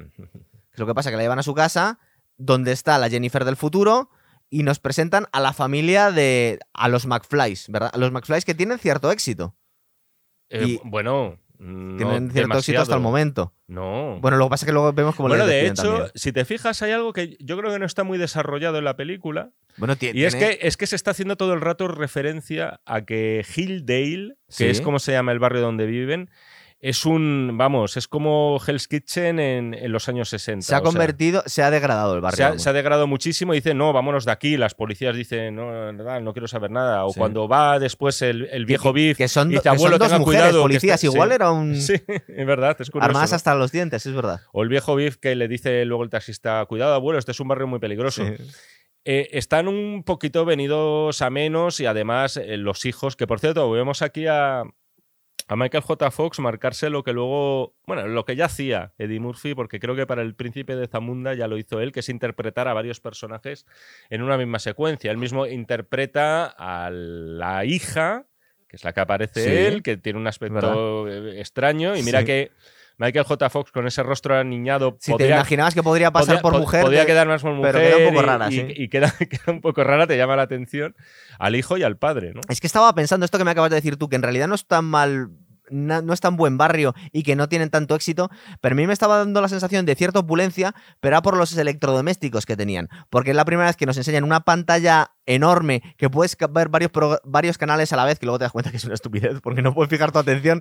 Pero en aquel momento nos, decían que iba a ser algo del futuro ver 28 canales a la vez, que iba a ser muy guay Sí. que tienen una especie de super hidratante donde metes una pizza pequeña y se hace grande. Es decir, no sé por qué me dio la sensación que, que les iba muy bien Mm. económicamente. Y luego en realidad lo que, es, lo que me has dicho tú es que es verdad, se supone que no están diciendo que es un barrio degradado. Sí, sí, sí, sí. Entonces- de hecho, y de hecho, a ver, eh, luego se nos explicará mejor por qué Michael J. Fox no ha triunfado, Marty McFly, no ha triunfado en el tema de la música y se ha convertido, pues bueno. Es verdad que no debe trabajar en una mala empresa, ¿no? Porque la dirige un japonés. eh, Claro que en aquella época, en los 80, Eh, en los 80 eran, eran dioses. De hecho, hay una referencia que hace Doc Naka- Nakatomi Plaza. ¿o en una, eh, en una, una referencia que hace Doc diciendo, mira, ¿ves cómo está? Creo que es en la 3. ¿Cómo no iba a fallar la máquina si esta pieza está hecha en Japón? Claro, porque Dice- vienen los 50. Dice Martí, oye, perdona. Lo mejor se hace en Japón. Con respeto de lo mejor se hace en Japón. Fíjate cómo Pero cambian los tiempos. En los 50 no se hacía cosas buenas en Japón porque estaban ruinas de la Segunda Guerra Mundial. En los 80 hacían muy buenas cosas y hoy en día los japoneses, salvo, les han perdido fuelle respecto a los 80. Los Mm. 80 se les consideraba una superpotencia, por lo menos tecnológicamente y económicamente, Sí, sí, ¿verdad? China ha tomado la delantera Total. en ese sentido, ¿no? O incluso otros, eh, otros países como Corea, ¿no? Como Corea del Sur. Pero. ¿por Estamos hablando de los electrodomésticos de la Sí. casa de Bueno, McFly. que, que no tiene un mal trabajo, que por cierto, el compañero de trabajo que además eh, le está ahí como intentando liar es Flea de Red Hot Es Chili verdad Peppers. que está intentando aparrearle, igual que han liado a su hijo diciéndole que era un gallina, lían al padre para cometer un delito. Con lo mismo, ¿no? Sí.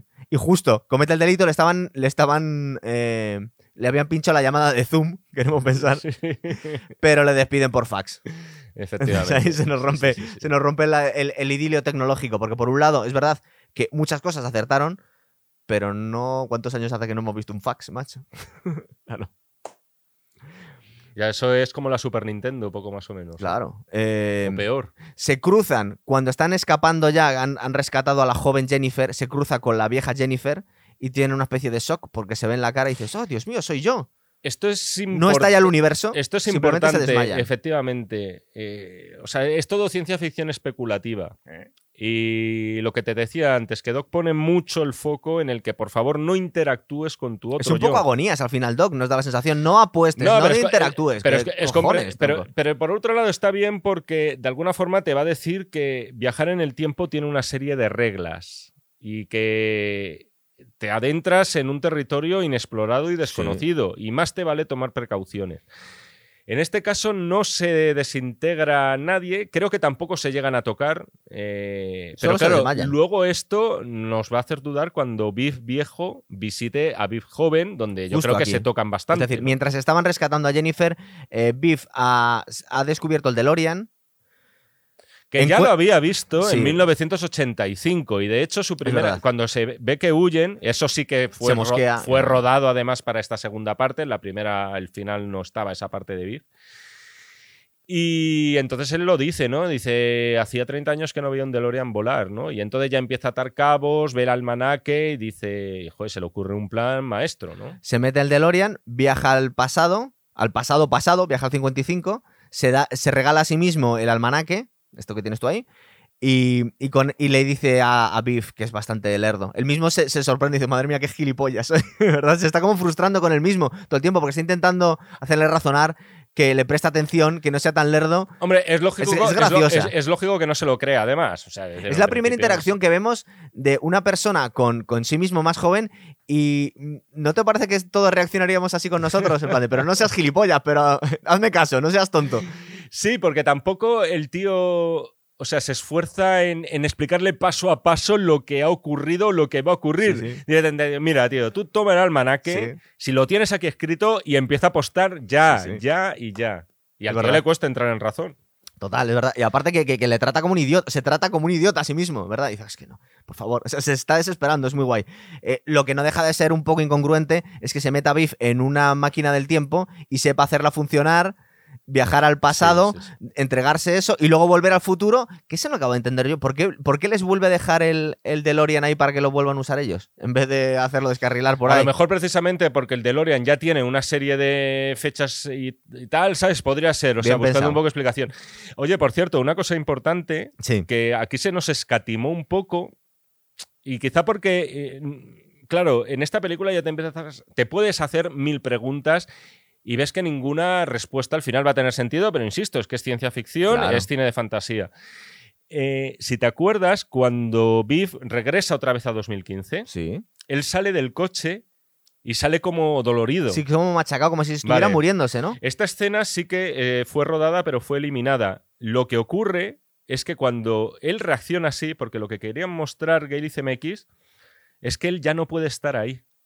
O sea, él ha Ah. cambiado eh, al, al joven Biff, por lo tanto, esa versión No del puede existir. el Biff loser, para Sí. entendernos, el Biff fracasado, que es ese Biff, el que que, es el que, le, en el 2015. que le saca brillo que- al coche el de que George está McFly. sacando la doble capa de cera y todo eso, va a desaparecer y de hecho hay una secuencia en que nada más salir del coche, Sí. eh, le vemos ocultarse, él ve de reojo que Marty y Doc se meten en el DeLorean y desaparece. O sea, tiene que desaparecer.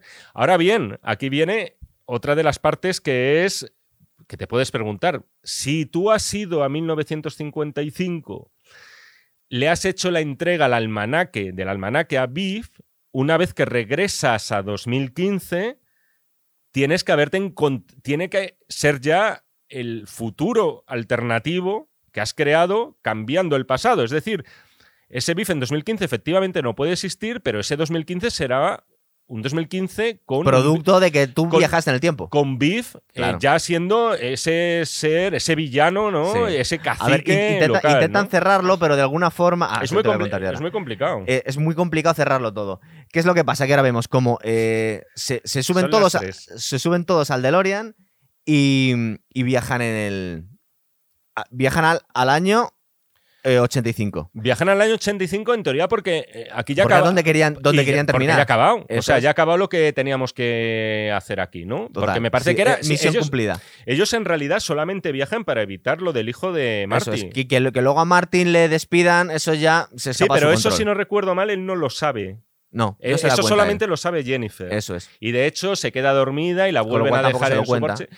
Cuando regresan a 1985, ya ven que hay, lo primero, no recuerdo que esta ventana tuviera rejas. Claro, Hill Valley es un basurero ahora mismo, es un sitio donde, donde, aparte que esto es un guiño un poco políticamente incorrecto, cuando vuelve McFly a su casa ya no vive eh, su familia, vive una familia de, una familia negra. Sí, es verdad, es verdad. Que, cree que quieren violar a, su hija. Es, algo mal, no malintencionado. No, no, no, es, que, es que igual no eran sensibles en aquel momento, porque hoy en día igual sí, sí se habría. Sí, te habrían puesto además que puede. puede qué pasa? Que los negros viven en barrios Puede haber una familia tipo de estas white trash sin recursos y tal viviendo en un suburbio. Sí, pero que en aquel momento no, no tenían tanto cuidado con eso. Sí, puede ser. Sí, sí, sí. Eh, entonces sí, pero también, también te ponen a un alcalde negro. sí, sí, sí, no, total. ¿Qué es lo que pasa? A Goldie, ¿no? Sí, sí, es verdad. Que trabajaba, que trabajaba en, el, en el café en los años 50.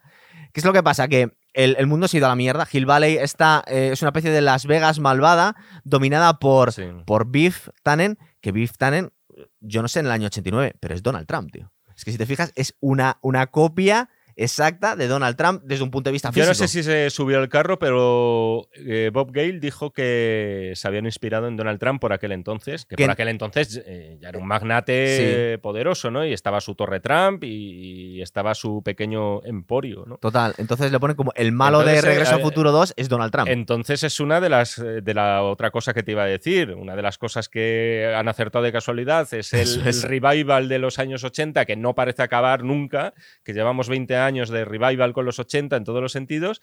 Y la segunda es Donald Trump. Y un Donald Trump, o sea, además que, hoy en día eh, hacer una parodia así se consideraría grotesco, ¿no? Sí. Y sin embargo en esa película, pues claro, lo ves ahora. Pero aquí en España, en el año 89 no sabíamos quién era Donald Trump. Tampoco sabíamos quién era Calvin Klein y por eso le cambiaron el nombre a Levis Strauss, que era más conocido. Sí, es verdad.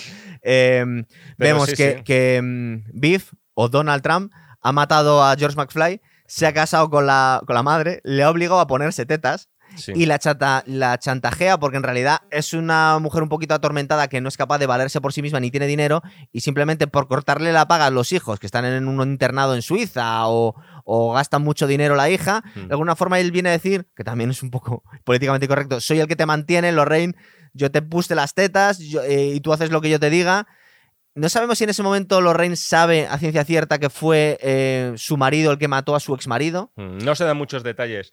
De todas formas, lo de la, muerte del marido, que es algo que dices, joder, es bastante dramático. Aunque llegamos en eso que íbamos a hablar al principio del programa, que es qué pasa con George McFly y el cambio de actores. Con Crispin Glover, que Crispin Glover aquí hay dos versiones. Una la de los autores, de CMX y de Gale, que dijeron que este hombre se volvió loco y que pidió eh, un millón de dólares y control sobre su personaje en el guion, lo cual es bastante heavy. Eso no se cumplió. Eh, Crispin Glover dijo que no, que eso no era verdad, que él lo que pedía era cobrar el mismo salario que Leah Thompson, que es quien interpreta a, Lorraine, En, todas, en todas las películas, eh, porque él cobraba la mitad. Por lo menos eso decía él. A mí me, cuesta un poco creerlo que la diferencia fuera tan brusca. Entonces, ¿qué pasó? No hubo acuerdo, pero amigo, aquí se creó uno de los grandes, o el primer gran precedente sobre el uso de la imagen propia. Es decir, dijeron, vale, de acuerdo, vamos a cargarnos, matamos al personaje de Josh McFly. Sí. Es decir, Aún por así eso sale- muere. Pero sale dos veces en la película. Sale de mayor y sale de joven al final, en la última parte de la peli. Sí, pero, quien pero por supuesto, en las partes nuevas Sí, que se rodaron, es otro actor. es otro actor al cual no vemos casi nunca. Es muy significativa, por ejemplo, la parte del final, después del baile del encantamiento bajo el mar, Sí. etcétera, que siempre se le ve de espaldas, no interactúa. Pero hay una serie de secuencias, por ejemplo, cuando él está así bailando solo de Que- forma que sí bastante es Crispin patética, Glover. que sí que es Crispin Glover. Y que eran, eran escenas que se habían grabado. no, en- no, son, son secuencias de la primera película. Claro, son secuencias de la primera película, pero a mí me da la sensación cuando estoy viendo, que todavía no hemos llegado, nos estamos adelantando un poco, que es el ángulo de la cámara es distinto. Sí, puede ser. Lo- Yo recuerdo que estaba sombreado porque estaba eh, viéndolo a través de unos prismáticos. Sí, no, pero es que hay McFly. muchas escenas que, que Marty McFly, por segunda vez cuando viaja al pasado, se está viendo a sí mismo Sí. del futuro, del futuro, pero de la primera película, pero desde otro ángulo distinto. Es decir, es como si hubieran regrabado la película otra Esa- vez. Esas están, graba- Claro. esas están grabadas con otro actor, efectivamente, pero algunas, algunas pequeñas secuencias sí que incluían a Crispin Glover.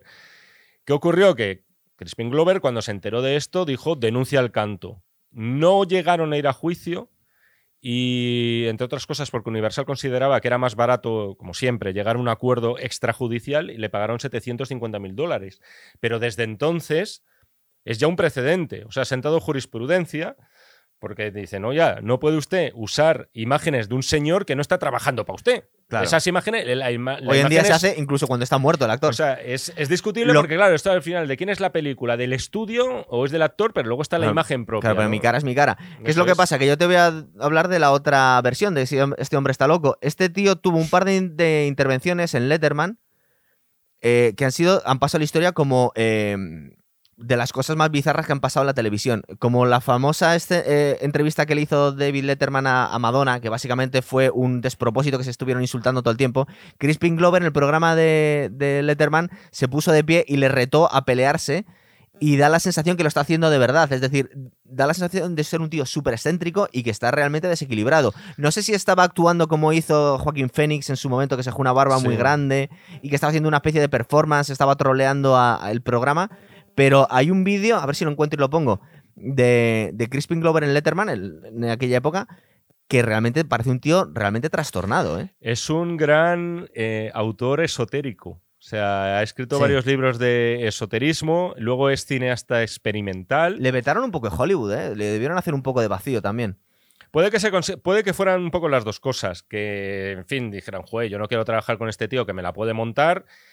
Y por otro lado, él yo creo que tampoco lo echa de menos. Este tío se ha comprado un castillo en Praga, por ejemplo. Tiene un castillo Sí. en Praga. Crispin que Glover. perteneció a un noble de no sé qué historia y O sea, creo que- que, además, dinero. eh, según he leído, ¿eh? lo he leído muy por encima, tampoco he hecho una investigación muy profunda, me la pueden haber clavado, pero mola porque lo que hace él es poner eh, las habitaciones por Airbnb y me parece que no cuesta tampoco mucho dinero, que puedes pasar por 80 dólares una noche en el castillo de Praga de, de Josh McFly. Efectivamente, es un tío muy, muy, muy peculiar. O sea, A ver, vamos a terminar de contar eh, la historia. Aquí, eh, Marty McFly es cuasi eh, asesinado por Biff.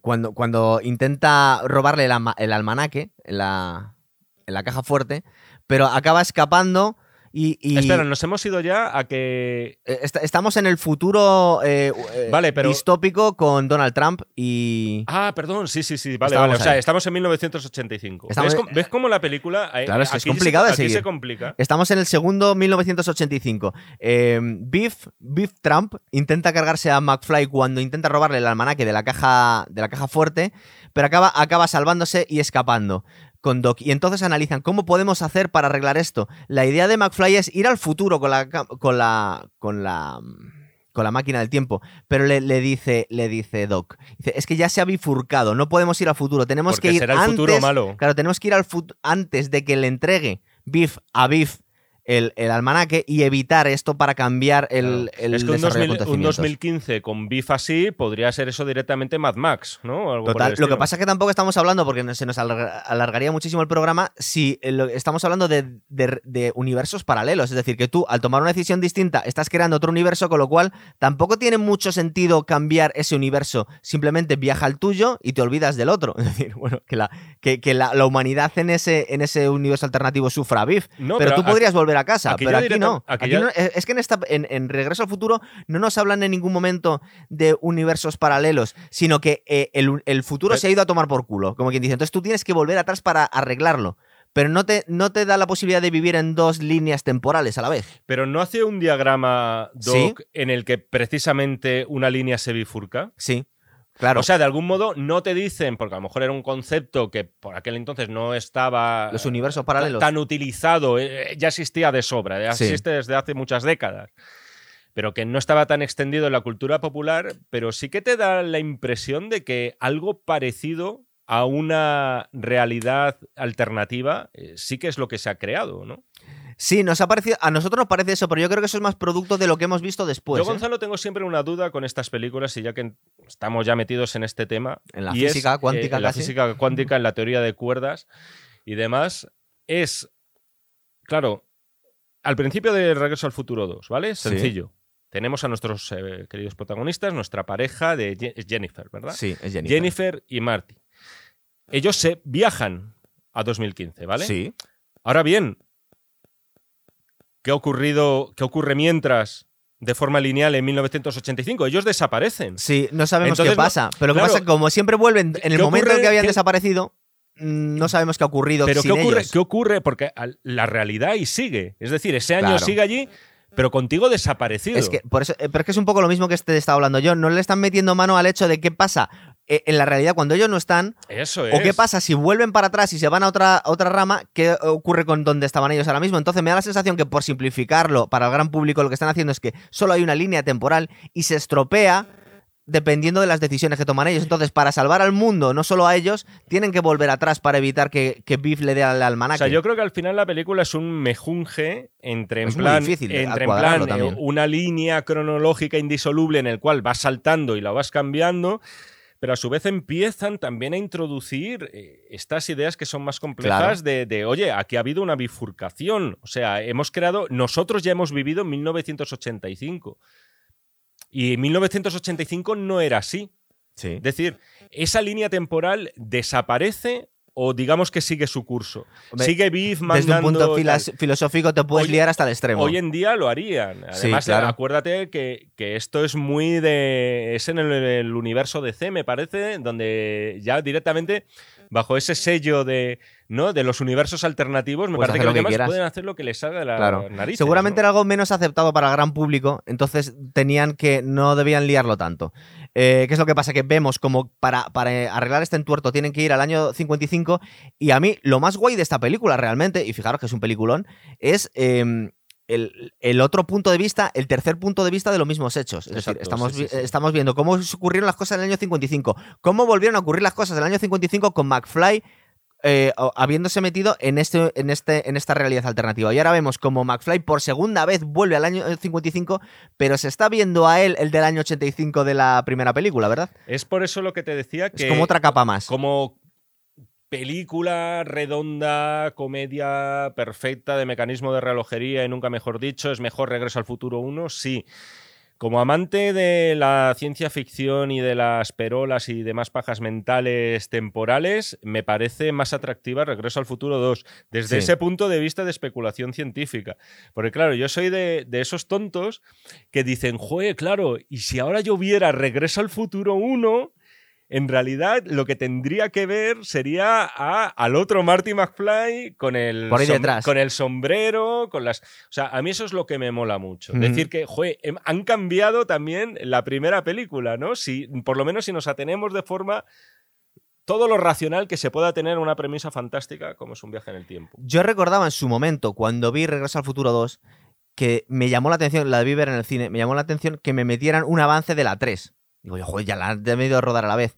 Pero esta segunda vez, bueno, segunda, seguramente la tercera o la cuarta vez que veo la película, no me acordaba yo de la escena en el jacuzzi de Biff con dos pibitas, ahí a lo, a lo, a lo A lo Jesús, Gil.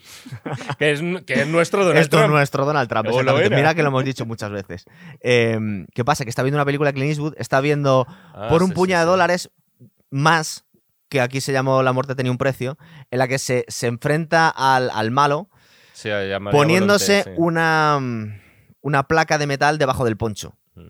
que es capaz de, de resistir tiros y luego, eh, Cuando y luego se- defenderse. Cuando se hizo Regreso al Futuro 2, ya sí que se dijo vamos a hacer una tercera parte y se va a rodar. Esto también es un Claro, que es lo que pasa, que esto lo vamos a ver en la seguida. tercera, par- eh, la tercera parte de Regreso al Futuro, pero es un guiño clarísimo a lo que va a pasar después. Bueno, y de hecho hay una imagen, hay una especie de semidocumental que se está haciendo sobre la vida de Biff Tannen, de cómo se hizo millonario. Así. Acuérdate que aparece una, una imagen de él con Marilyn Monroe. Y en la que también hablan de un antepasado suyo que es Bill Perro Rabioso Perro Tannen. Rabioso O sea, Tannen, eso ya es. estaba todo, ya se sabía que se iba a continuar de esa forma. Sí, pero que queda muy guay el guiño de, de que está viendo la peli de Clint Eastwood, que es el nombre que se va a poner en la tercera, y, y de ahí nos da la sensación que ahí de, de ahí coge la idea, ¿verdad? De cómo se va a librar del último duelo. Sí, con, con el tataranieto, sí, sí, sí. no, con el tataratatarabuelo de, de Tannen. Bueno, pues ya, básicamente estábamos en el. eh, para terminar con esta película, volvemos al año 55, evitan que en una especie de. per- bueno, en una persecución, en un, en un buick, creo que es, por estos túneles míticos de. Creo que son de Los Ángeles. Sí, además con el DeLorean volador ya por ahí danzando, ¿no? Y- Todo eso, claro, eh, insisto, ¿eh? pero a mí me mola mucho pensar que se nos están contando cosas que habían sucedido en el primer regreso al futuro y que no habíamos visto, Eso es. como es el regreso de Biff a su casa después de ser humillado, Total. porque luego ya no sabemos nada de él, después de que le da el puñetazo en la primera, No sabemos. no, de, eh, de todas maneras, está, no deja de ser. Primero, no es poco realista que le deje frito de un puñetazo un, un, es- un- un escombro como, como George McFly. Pero no solo eso, sino que se queda fuera de combate y luego no, no se venga. Si de alguna forma queda tan acomplejado que se vuelve su siervo para la eternidad. Aquí de ¿verdad? todas formas, aquí se espabila y se despierta. Claro, que es, lo Es que decir- pasa. Que, que le vuelven a tirar contra un camión de estiércol, pero es en la segunda película, claro. Es en la segunda, efectivamente, cae otra vez con un, en un camión de estiércol. Y aquí terminaría la segunda película. Sí, He rescatado agarrándose unos banderines eh, por el DeLorean Joder, yo, me acuerdo, yo me acuerdo que viendo eso, Sí. eh, y cuando viene de repente ese tío, por cierto, muy tipo, muy tipo Spielberg, esto, ¿no? El tipo eh, casi como parece de las SS, ¿no? Con gabardina, sombrero, luego vemos que es del servicio de correos, pero Sí. Ah, bueno, espera, es verdad. Vamos, pero, pero cuéntalo del todo porque hilamos las dos películas. Cuando iba a ser rescatado, cuando iban a volver ya al futuro, al futuro, que me voy a perder, están, están, están otra vez en el año 55 y, y va se, va a subir al DeLorean y volver al, al, al futuro, le cae un rayo al DeLorean y se va a un momento del tiempo desconocido. Marty que- queda ahí abandonado por Doc. Está justo en la entrada de, de donde va a estar su- la urbanización de su casa, pero claro, todavía no se ha construido. Y creemos, dice, bueno, está totalmente desamparado, ¿qué va a pasar? Y aparece alguien y le entrega un sobre de la. Sí, de la sí, sí, de- ¿Cuál es la empresa esta mítica de, Sí. de entregas de. Bueno, UPS, American ¿no? Express, sí, sí, no, pero es- una, es una sí, original. Sí, sí. Una que de hecho existía en 1855. Eso es. No recuerdo mal. Y le, le manda una carta del año 1885. 1885, perdona, sí. de, de Doc y le dice que ha dejado metido en una mina cercana el DeLorean para que pueda ir a buscarle, ¿verdad? Eso es. Y tiene que ir a hab- hablar otra vez con, con su Doc del año 55 para explicarle que es el gran shock que se lleva. Y dice, si te acabo de mandar al futuro, dice, ya, pero me tienes que volver ahora a mandar eso, al pasado. eso está guay. O sea, a mí ese es el momento exacto en el que me voló la cabeza viendo ¿Verdad? la película de Crío. Y además es que lo disfruté, porque es en plan de. O sea, para, yo la encuentro la primera película, en mi caso, didáctica, Sí. De cómo van a funcionar los viajes en el tiempo en el cine. O sea, porque ya he sentado cátedra en ese sentido. Y el hecho de ver de repente que el final de la primera película no acaba, enterarte en la segunda y que vuelva a aparecer eh, Marty McFly de repente. Y que claro, esto luego lo hemos visto en películas mucho, muchísimo más enrevesadas. de Creía que viajes ibas a en el decir- tiempo. Tenet. Pues un poco en este rollo, pero incluso no tan complicadas. Claro, pero un poco más fíjate cómo se entendía todo, ¿eh? Pero de repente lo vemos en películas. Me acuerdo una, por ejemplo, que es Looper, una película Sí. con Bruce Willis. Y este chico, Joseph verdad. Gordon Levitt, Pues que además hace el peli, mismo es verdad. personaje, que no está Cierto, mal. cierto. Pero esta movida de que de repente en una de estas películas ahora ya son muy. eh, son muy. quieren impactarte a toda costa, pero que empiezan a salir de repente otros dobles de ti, de no se sabe dónde, y luego te lo tratan de explicar. Joder, eso ya está aquí. Sí. O sea, es una idea loquísima que de repente aparezca otra vez Marty McFly cuando acaba de ser enviado al futuro. Claro, tú te pones en la piel de Doc y y es alucinante, ¿no? Dices, De hecho, hay un pero meme tiene- poniendo una cara. pero lo ves, mientras lo estás viendo en la película, lo bueno es que lo entiendes por qué ocurre. Por eso ¿no? te estaba, te Y lo estaba comparando eh, de forma bastante diabólica con Tenet por eso. Porque aquí es, en realidad es un engorro de, de viajes en el tiempo y de enredos, pero se entienden todos. Sí, tú ten en cuenta que en la película tenemos tres. Vemos tres miles 985 diferentes. Eso es. Tenemos el de la familia triunfadora, tenemos el en el año 85, tenemos Sí. el del futuro, de 2015. Y tenemos el del y- 55. Y, luego tenemos el del 55. Eh, no, perdóname. Y tenemos el de. eh, El segundo y- 85. Y, y tenemos el 85 alternativo. Tenemos es. tres. 19 perdóname, es verdad. cuatro, cuatro momentos en He el dicho tiempo. tres 85. Tenemos tres 85. Tenemos dos 85. Te- tenemos. No, espérate. Tenemos el primero. sí. ¿Vale? Luego Tenemos- viajan al 55. te- Luego vuelven al 85. No, perdona. Esta- empezamos Sí, en el sí, sí, sí, 85, sí. van al 2015. Luego vuelven al 85, no les gusta cómo está y se van al 85 55. Efectivamente. Bien, ya nos hemos aclarado. Son cuatro saltos. Y eso es. Entonces es una, o sea, es una pirueta. puta locura. Es una Sí, pirueta totalmente. muy importante para entiende. el cine comercial de aquel entonces. Total, ¿no? total. A ver, la tercera película, te iba a decir, es del año 90. Está muy metida en la producción eh, Steven Spielberg y yo veo los mismos decorados y muchísimas, muchísimas, muchísimas cosas en común con la última cruzada, que es del año 89. Seguramente se rodaron a la vez y creo que muchas cosas incluso compartieron, no sé, decorados, ideas, el tren, los desiertos de Utah. Es decir, no sé si recuerdas, cuando viaja al año 85 con la ayuda de Doc, que es donde empieza la película, Sí, la sí, tercera aparecen película, Los indios. aparecen los indios. Ese mismo momento, donde aparecen los indios en ese desierto, son las cuevas donde encuentra la cruz de Coronado el Sí. joven Indiana Jones. Y está grabada en el mismo año por el mismo productor. O sea que yo creo que algo estaban ahí Es aprovechando. probable. Es muy, probable. yo no sé si estaban rodando los dos equipos a la vez, pero es el mismo sitio. Yo te voy a hacer una confesión. Eh, yo la vi en el cine en la segunda, luego también vi la tercera. Sí. Y en el cine, eh, insisto, me quedo loquísimo, me quedo encantado con esto de que otra vez tenga que volver a empezar y otra vez Marty esté en 1955 atrapado. Pero cuando me avanzaron eh, la... Que se iban al, que se iban al western, oeste, yo da un recuerdo poco pereza que con 10 añitos ya incluso dije, "Mm". Sí. o sea, yo prefería, prefería más de esto. Porque O sea, en realidad no te, apetecía un western, te apetecía una cosa más futurista. Y como no te- nos han llevado al futuro en el, en el, en el futuro, el Regreso al Futuro 2, no te apetecía un western en el fut- Regreso al Futuro 3. Efectivamente, yo, eh, o sea, quería más este tema, joder, quiero más movidas eh, temporales y tal. Y, fu- y futuristas también. Hubo una idea que se les pasó a, a- que se le pasó a Bob Gale por la cabeza, Bob Gale. Bueno, Bob Gale, para empezar, esto no lo hemos dicho, a mí me parece una idea muy bonita. La, Sí. la idea, toda esta idea de por qué surge Regreso al. Futuro, se le ocurrió viendo un anuario del instituto de su padre ¿Ah, sí? y viendo a su padre con su misma edad. Y él lo que se preguntó es, Jue, si yo viajara al pasado, ¿me habría hecho amigo de mi padre? Es decir, ¿habríamos sido colegas de la misma edad? Todo eso dio en pie a esta idea. Y luego, para posibles secuelas y tal, una de las ideas que barajaron fue ambientar, pasar a los años 60.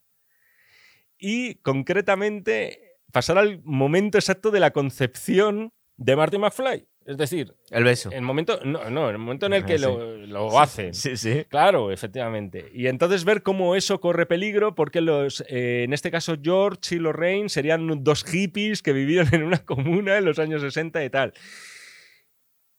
Viéndolo ahora con perspectiva, creo que me hubiera molado más otra vuelta de tuerca en ese sentido que ver de repente una película del género del oeste que, Ya. mira, del mismo modo que te hablo de que yo considero la primera y la segunda parte un díptico, o sea, una- dos películas en una, O Siempre cuatro, veo la, la tercera, que insisto, no me, sí, la tercera que no me parece una mala peli, que tiene cosas buenas, pero eh, siempre la veo más al margen. Pero porque nos da un poco más de pereza, porque en realidad, si está grabado al- a, a la vez, Sí, en sí. teoría está hecho por el mismo equipo, con el mismo ánimo. Total- totalmente, pero no todo funciona Total, igual. es verdad. Me parece que todo está un Pero poquito escucha, más que se, forzado. que se nos había olvidado una cosa, que bueno es que coja, que coja notas. Aunque a veces os corte y me pongo pesado, es muy necesario. Fíjate que no estábamos recordando, entre otras cosas, que, que Doc es un tío con una ética muy fuerte. De hecho, no nos deja coger el almanaque, cuidado con encontrarte a ti mismo.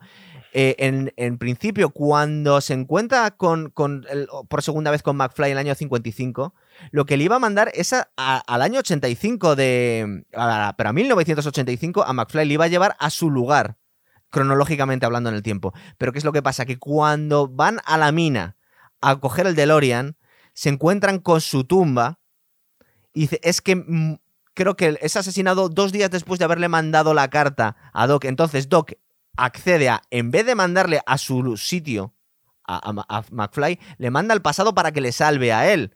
Es decir, está haciendo originalmente, eh, como, tal y como seguía la historia, McFly, eh, Marty McFly quería volver a su casa con su novia y viaja al año 1885 para salvar a Doc, porque ha llegado ahí de forma accidental y es asesinado por eh, Perro Rabioso Tannen. Eso es. Entonces eso se nos había ido un poco. Y dice, ¿por qué se manda, por qué manda Doc a Marty al pasado? Pues para salvarse a sí mismo. sí, ¿verdad? sí, sí, sí, sí. Que no, no tenía esto apuntado, pero es importante porque es la razón por la que van para allá, claro. Y sí, ya te digo que lo veo todo un poquito más forzado en esta película. Es verdad que, insisto, ¿eh? también desde el punto de vista de paradojas temporales, te entra menos porque al final acaba teniendo muchos tópicos del cine del oeste la película, pero que también es una locura. O sea, te están diciendo que en la misma realidad, en el mismo plano temporal, Doc está vivo y está muerto. Sí. Como el famoso gato de Sorringer, ¿no? De, la. Schrödinger. De Sorringer. De Sí. la, de, de la mecánica cuántica, ¿no? Eso Para es. decir que hay varias partículas que pueden estar en varios sitios a la vez. Y en este caso es lo que te están diciendo. O sea, es imposible. O sea, es, eh, desde un punto de vista incluso metafísico, te da para varios ensayos. O sea, es. tienes un vivo y un muerto. En la misma realidad, ¿eh? Es un súper homenaje toda esa película a Clint Eastwood por todas partes. De hecho, es el nombre que se pone cuando se encuentra con su familia, la primera, los primeros McFly que llegan a América, que creo que tiene un acento irlandés, me parece, ¿no? Sí, el- aquí el doblaje es cutre, sí. Porque es en plan como si fueran Gabino Diego haciendo de estudiante americano en verdad lo que Amanece que pusieron no aquí. es poco. Yo es que no me acordaba de eso, yo la vi en inglés el otro día, pero bueno. Sí, no, no, eh, Es no verdad, sé. es verdad, es verdad, no me Sí, acordaba sí, de eso, tío. Eso es, eso es cutre, pero bueno. Bueno, sí que lo vamos a hacer. Era un, doblaje ya- muy alto en las ya dos no tiene primeras, arreglo. no- tiene arreglo. Eh, pero bueno, se encuentra su familia, a la familia original de los McFly. No tiene ningún sentido. A ver, es simpático y tal. Eh, vale, que su. Que su, ¿qué es en este caso? Tatarabuelo, tatarabuelo. Que su tatarabuelo se parezca a él, vale, pero que su tatarabuelo se parezca a su madre de décadas después no tiene sentido. También. Pero, eh, insisto, eh, CMX y Bob Gale siempre han querido responder. Esta película es posiblemente de las que más fans tienen en el O mundo. sea, en entrevistas les han preguntado de todo a esta gente, claro. Hay- han tenido respuestas para todo y dicen sí, es cierto, pero primero queríamos darle eh, un papel a Lia Thompson en la película porque sin ella consideramos que es, que es también un alma de la trilogía. Sí. Era parte de la familia. Y segundo que dicen, a ver, y pensado fríamente, eh, habitualmente eh, no es extraño y se suele decir que los hombres suelen enamorarse de mujeres que en algo le recuerdan a sus madres. Ah, sí, eso se dice mucho. Y la mujer es algo que le, alguien que le Entonces, pues, recuerda bueno, a sus padres. Está es muy- absurdo, es, absurdo. No están pero hablando de un Edipo. Pero bien, bueno, mira, bien. bueno, además, bueno, a nadie nos molesta eso, ¿no? Pero bueno, es verdad que dices. En la, en la tumba de Doc ponía que le habían asesinado por 80 dólares. Claro, cuando corriges el infla- el inflación dices que lástima, por favor, me han, mandado- me han matado por una miseria.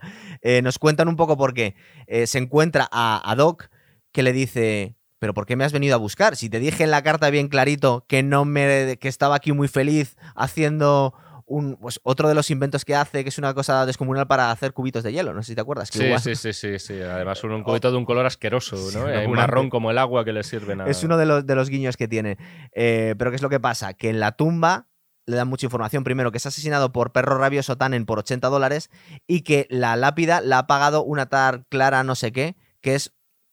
No pone qué, pero igual es su novia o su... Sí, él no, él no sabe. Cuando Claro. viaja McFly al pasado, Él no sabe qué pasa. todavía no la va a conocer. Claro. Luego veremos que sí, que es una profesora que va a llegar y que él en teoría está. Y está en contra de conocerla, Doc. Dice, porque estoy otra vez su ética pues un poco cartesiana. Dice, no, no puedo conocer a ninguna mujer de estos tiempos porque voy a crear algún tipo de caos. Es decir, no debería implicarme con la gente de aquí. Eh, pero tampoco se, se abandona a, a su suerte. Es decir, intenta em, reconstruir un plan para mandar la máquina del tiempo al futuro y salvarse él de ser asesinado.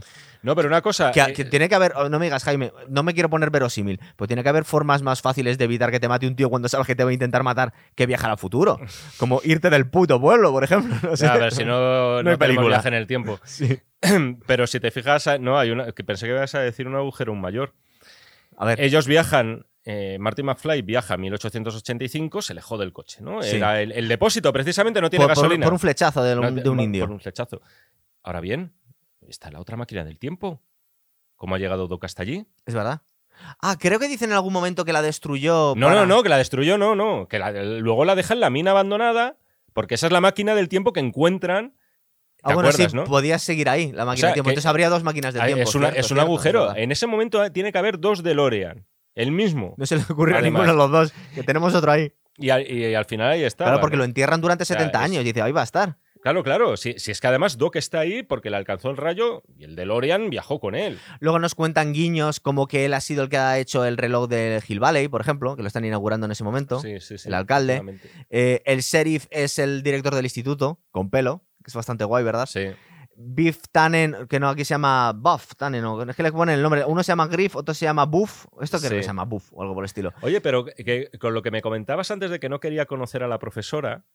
eh, Porque le dicen que va a ser un amor a primera vista y él no cree en esas cosas porque es un científico. no, y, apar- y aparte que, bueno, sí, exactamente, que no quiere tampoco interactuar porque piensa que, bueno, eso le puede perjudicar, pero que también aquí entra dentro un, un concepto interesante, que es el tema del determinismo. Es decir, Sí. que, que pese a que nosotros querram- queramos eh, evitar cualquier tipo de acontecimiento, incluso sabiendo que va a ocurrir, como es en este caso, ya nos, Sí. da, nos da la hora, ¿no? sí.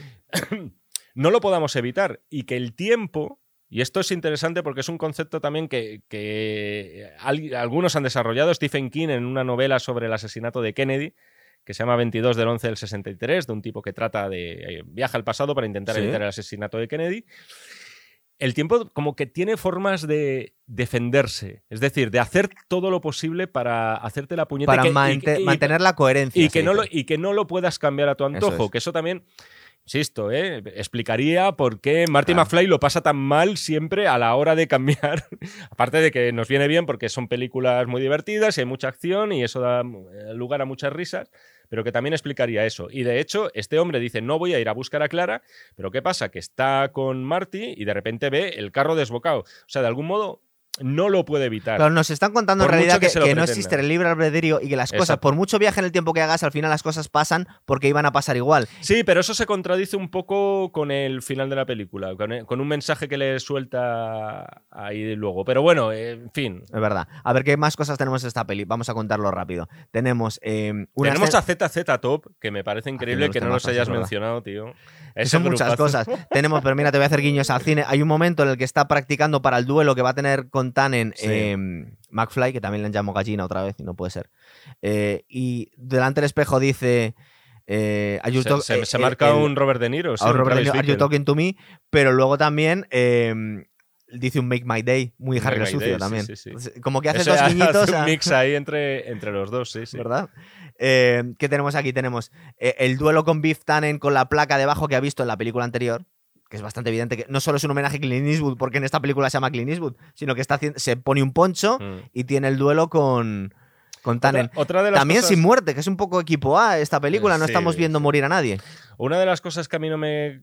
eh, o sea, que me distancian más de esta película con respecto a las otras y es que es un poco moñas. O sea, en el Un sentido. poco más tonta. Eh, moñas, mo- un poquito más sentimentaloide, entra demasiado en consideraciones como morales y románticas que a mí personalmente no me interesa mucho, ¿eh? desde mi Sí, punto al de final vista porque de decide abandonar a la profesora, pero la profesora Eh, vuelve. Este tema de que Doc de repente caiga tan enamorado, tenga la ruptura con ella y, y que eso de alguna forma pues lastre también toda la Sí. parte de- del viaje en el tiempo que, que tienen que lograr, que al final está muy bien traído este tema de la locomotora. ¿no? Sí, Y de- porque tienen que hacer un asalto al tren, que también es muy de, westerns. Es decir, la forma de, de poner el DeLorean a 88 millas por hora es ponerlo delante de una locomotora y ponerle una especie de, pues yo qué sé, con, con unos, con unos maderos Mm. adulterados químicamente. Me funciona un poco peor todo, toda, y no por la actriz, ¿eh? que, que además es una actriz que me gusta mucho. Que además hizo una película muy curiosa de viajes en el tiempo. También. que se llamaba. Está encajonada. Es una película, luego me acordaré el nombre, tío, pero eh, yo la recomiendo mucho, que es de H.G. Wells ¿Ah, sí? y Jack el Destripador. eh, acaban los dos en el siglo XX, bien entrado el siglo XX, Sí. en los años 80 concretamente. Malcolm McDowell hace de H.G. Wells, curiosamente, hace como de bueno y de tonto. Y le trata de dar caza en el Nueva York de los años 80. Sí, sí. Acaban viajando los dos, caen en una máquina del tiempo que él mismo ha creado y estaba muy bien esa película. Y esta Eh, actriz eh, sale. Estaba pensando en viajes en el tiempo eh, que algo tendrá que ver. Porque no estás viajando en el tiempo, pero en realidad ellos están viajando en el tiempo. Que Los Inmortales también es del año 86 y no estamos hablando de viajes en el tiempo, porque gente que, que está en varios momentos. Entonces, eh, no sé si lo puso de moda, pero es algo que como fue como el pistoletazo de, salida de muchísimas cosas. ¿eh? insisto, en el año, en el año 84 y que al final es un viaje en el tiempo y que te muestra por primera vez una paradoja. Lo que pasa es que Terminator era eh, sobre todo una película de acción, de caza al hombre o en este caso caza a la mujer. Entonces Terminator 84, Regreso al futuro 85, Los Inmortales 86, pues te damos la razón, vale. Es Terminator la primera de todas estas. Yo creo que sí, por lo menos sí, sí, de las primeras en especular más con eso, sí, pero no hacerlo algo central. Yo creo que la primera que la primera que verdaderamente versa sobre un viaje en el tiempo, que es su sentido y su razón de ser, es Regreso al Futuro 1 y la 2. Aquí tenemos simplemente el, enredo por intentar eh, lanzar la, locomotora a esa velocidad y que, que se metan todos en el, en el DeLorean. Al final solo queda en el DeLorean Marty, va al futuro y destruye por accidente el DeLorean que era una, una, inquietud que tenía Doc desde casi desde la primera película. Decía, esto es una aberración, lo tengo que destruir porque voy a crear una serie de problemas importantísimos. Es decir, tengo que destruir la máquina del tiempo, ha sido muy mala idea crearla. Al final se destruye. Y luego al final del todo de la película, a mí me parece un poco chorra. Es decir, no se, supone que lo estaba pasando fatal, no ha podido eh, reparar el DeLorean y lo ha tenido que meter detrás de una, delante de una locomotora para poder ponerlo a esa, a esa, a esa velocidad teniendo ya la máquina del tiempo simplemente con un manguito que está pinchado y que mm. no tienen gasolina, ¿vale? Y es capaz de crear una especie de locomotora voladora en el año 1800. Sí. Bueno. Ya te digo que no es. Eh, yo la tengo. O sea, Ese último es el típico pegote que, viene, de un productor que dice: Mira, vamos a meter un final feliz por cojones. Digo, no es una película que aborrezca, pero que es verdad, tío, que comparada con la primera y la segunda, siempre tengo la sensación de estar viendo otra cosa. Sí, da más pereza. Y da más, da más pereza. Y hacía muchísimos años que no la veía, ¿eh? por lo menos entera.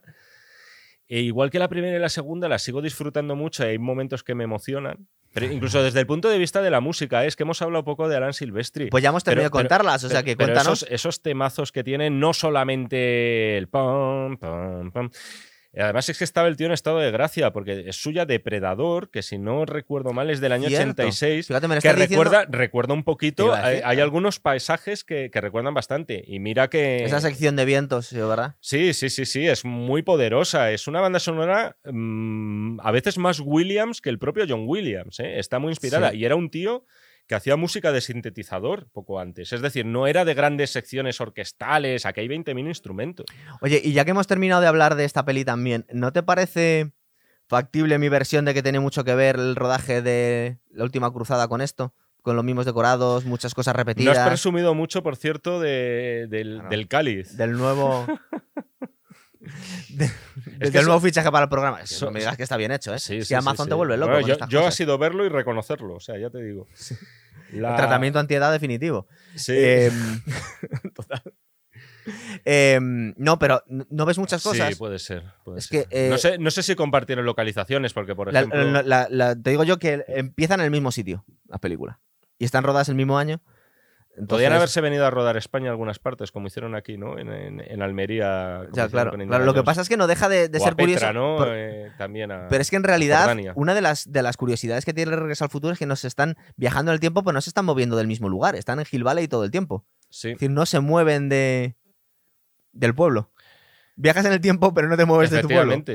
De hecho, no sé si deja entrever Doc que le gustaría ir a la antigua Roma o algo así. Sí, en un momento dice, ¿dónde voy a ir? dice, a la antigua Roma. Y dice, pues tendrás que viajar también. Sí, sí, sí. Siempre, siempre has tenido la. Y, no te ha hecho falta más. Es decir, eh, te ha bastado con ese pequeño microuniverso, porque a veces aquí a la gente se le va la pinza y es en plan. Por eso te decía que es importante. Viajar a grandes urbes y tal. Eh. por eso te decía que es importante que, que, la creación del plato de Hill Valley lo han utilizado en todas las películas, en las tres.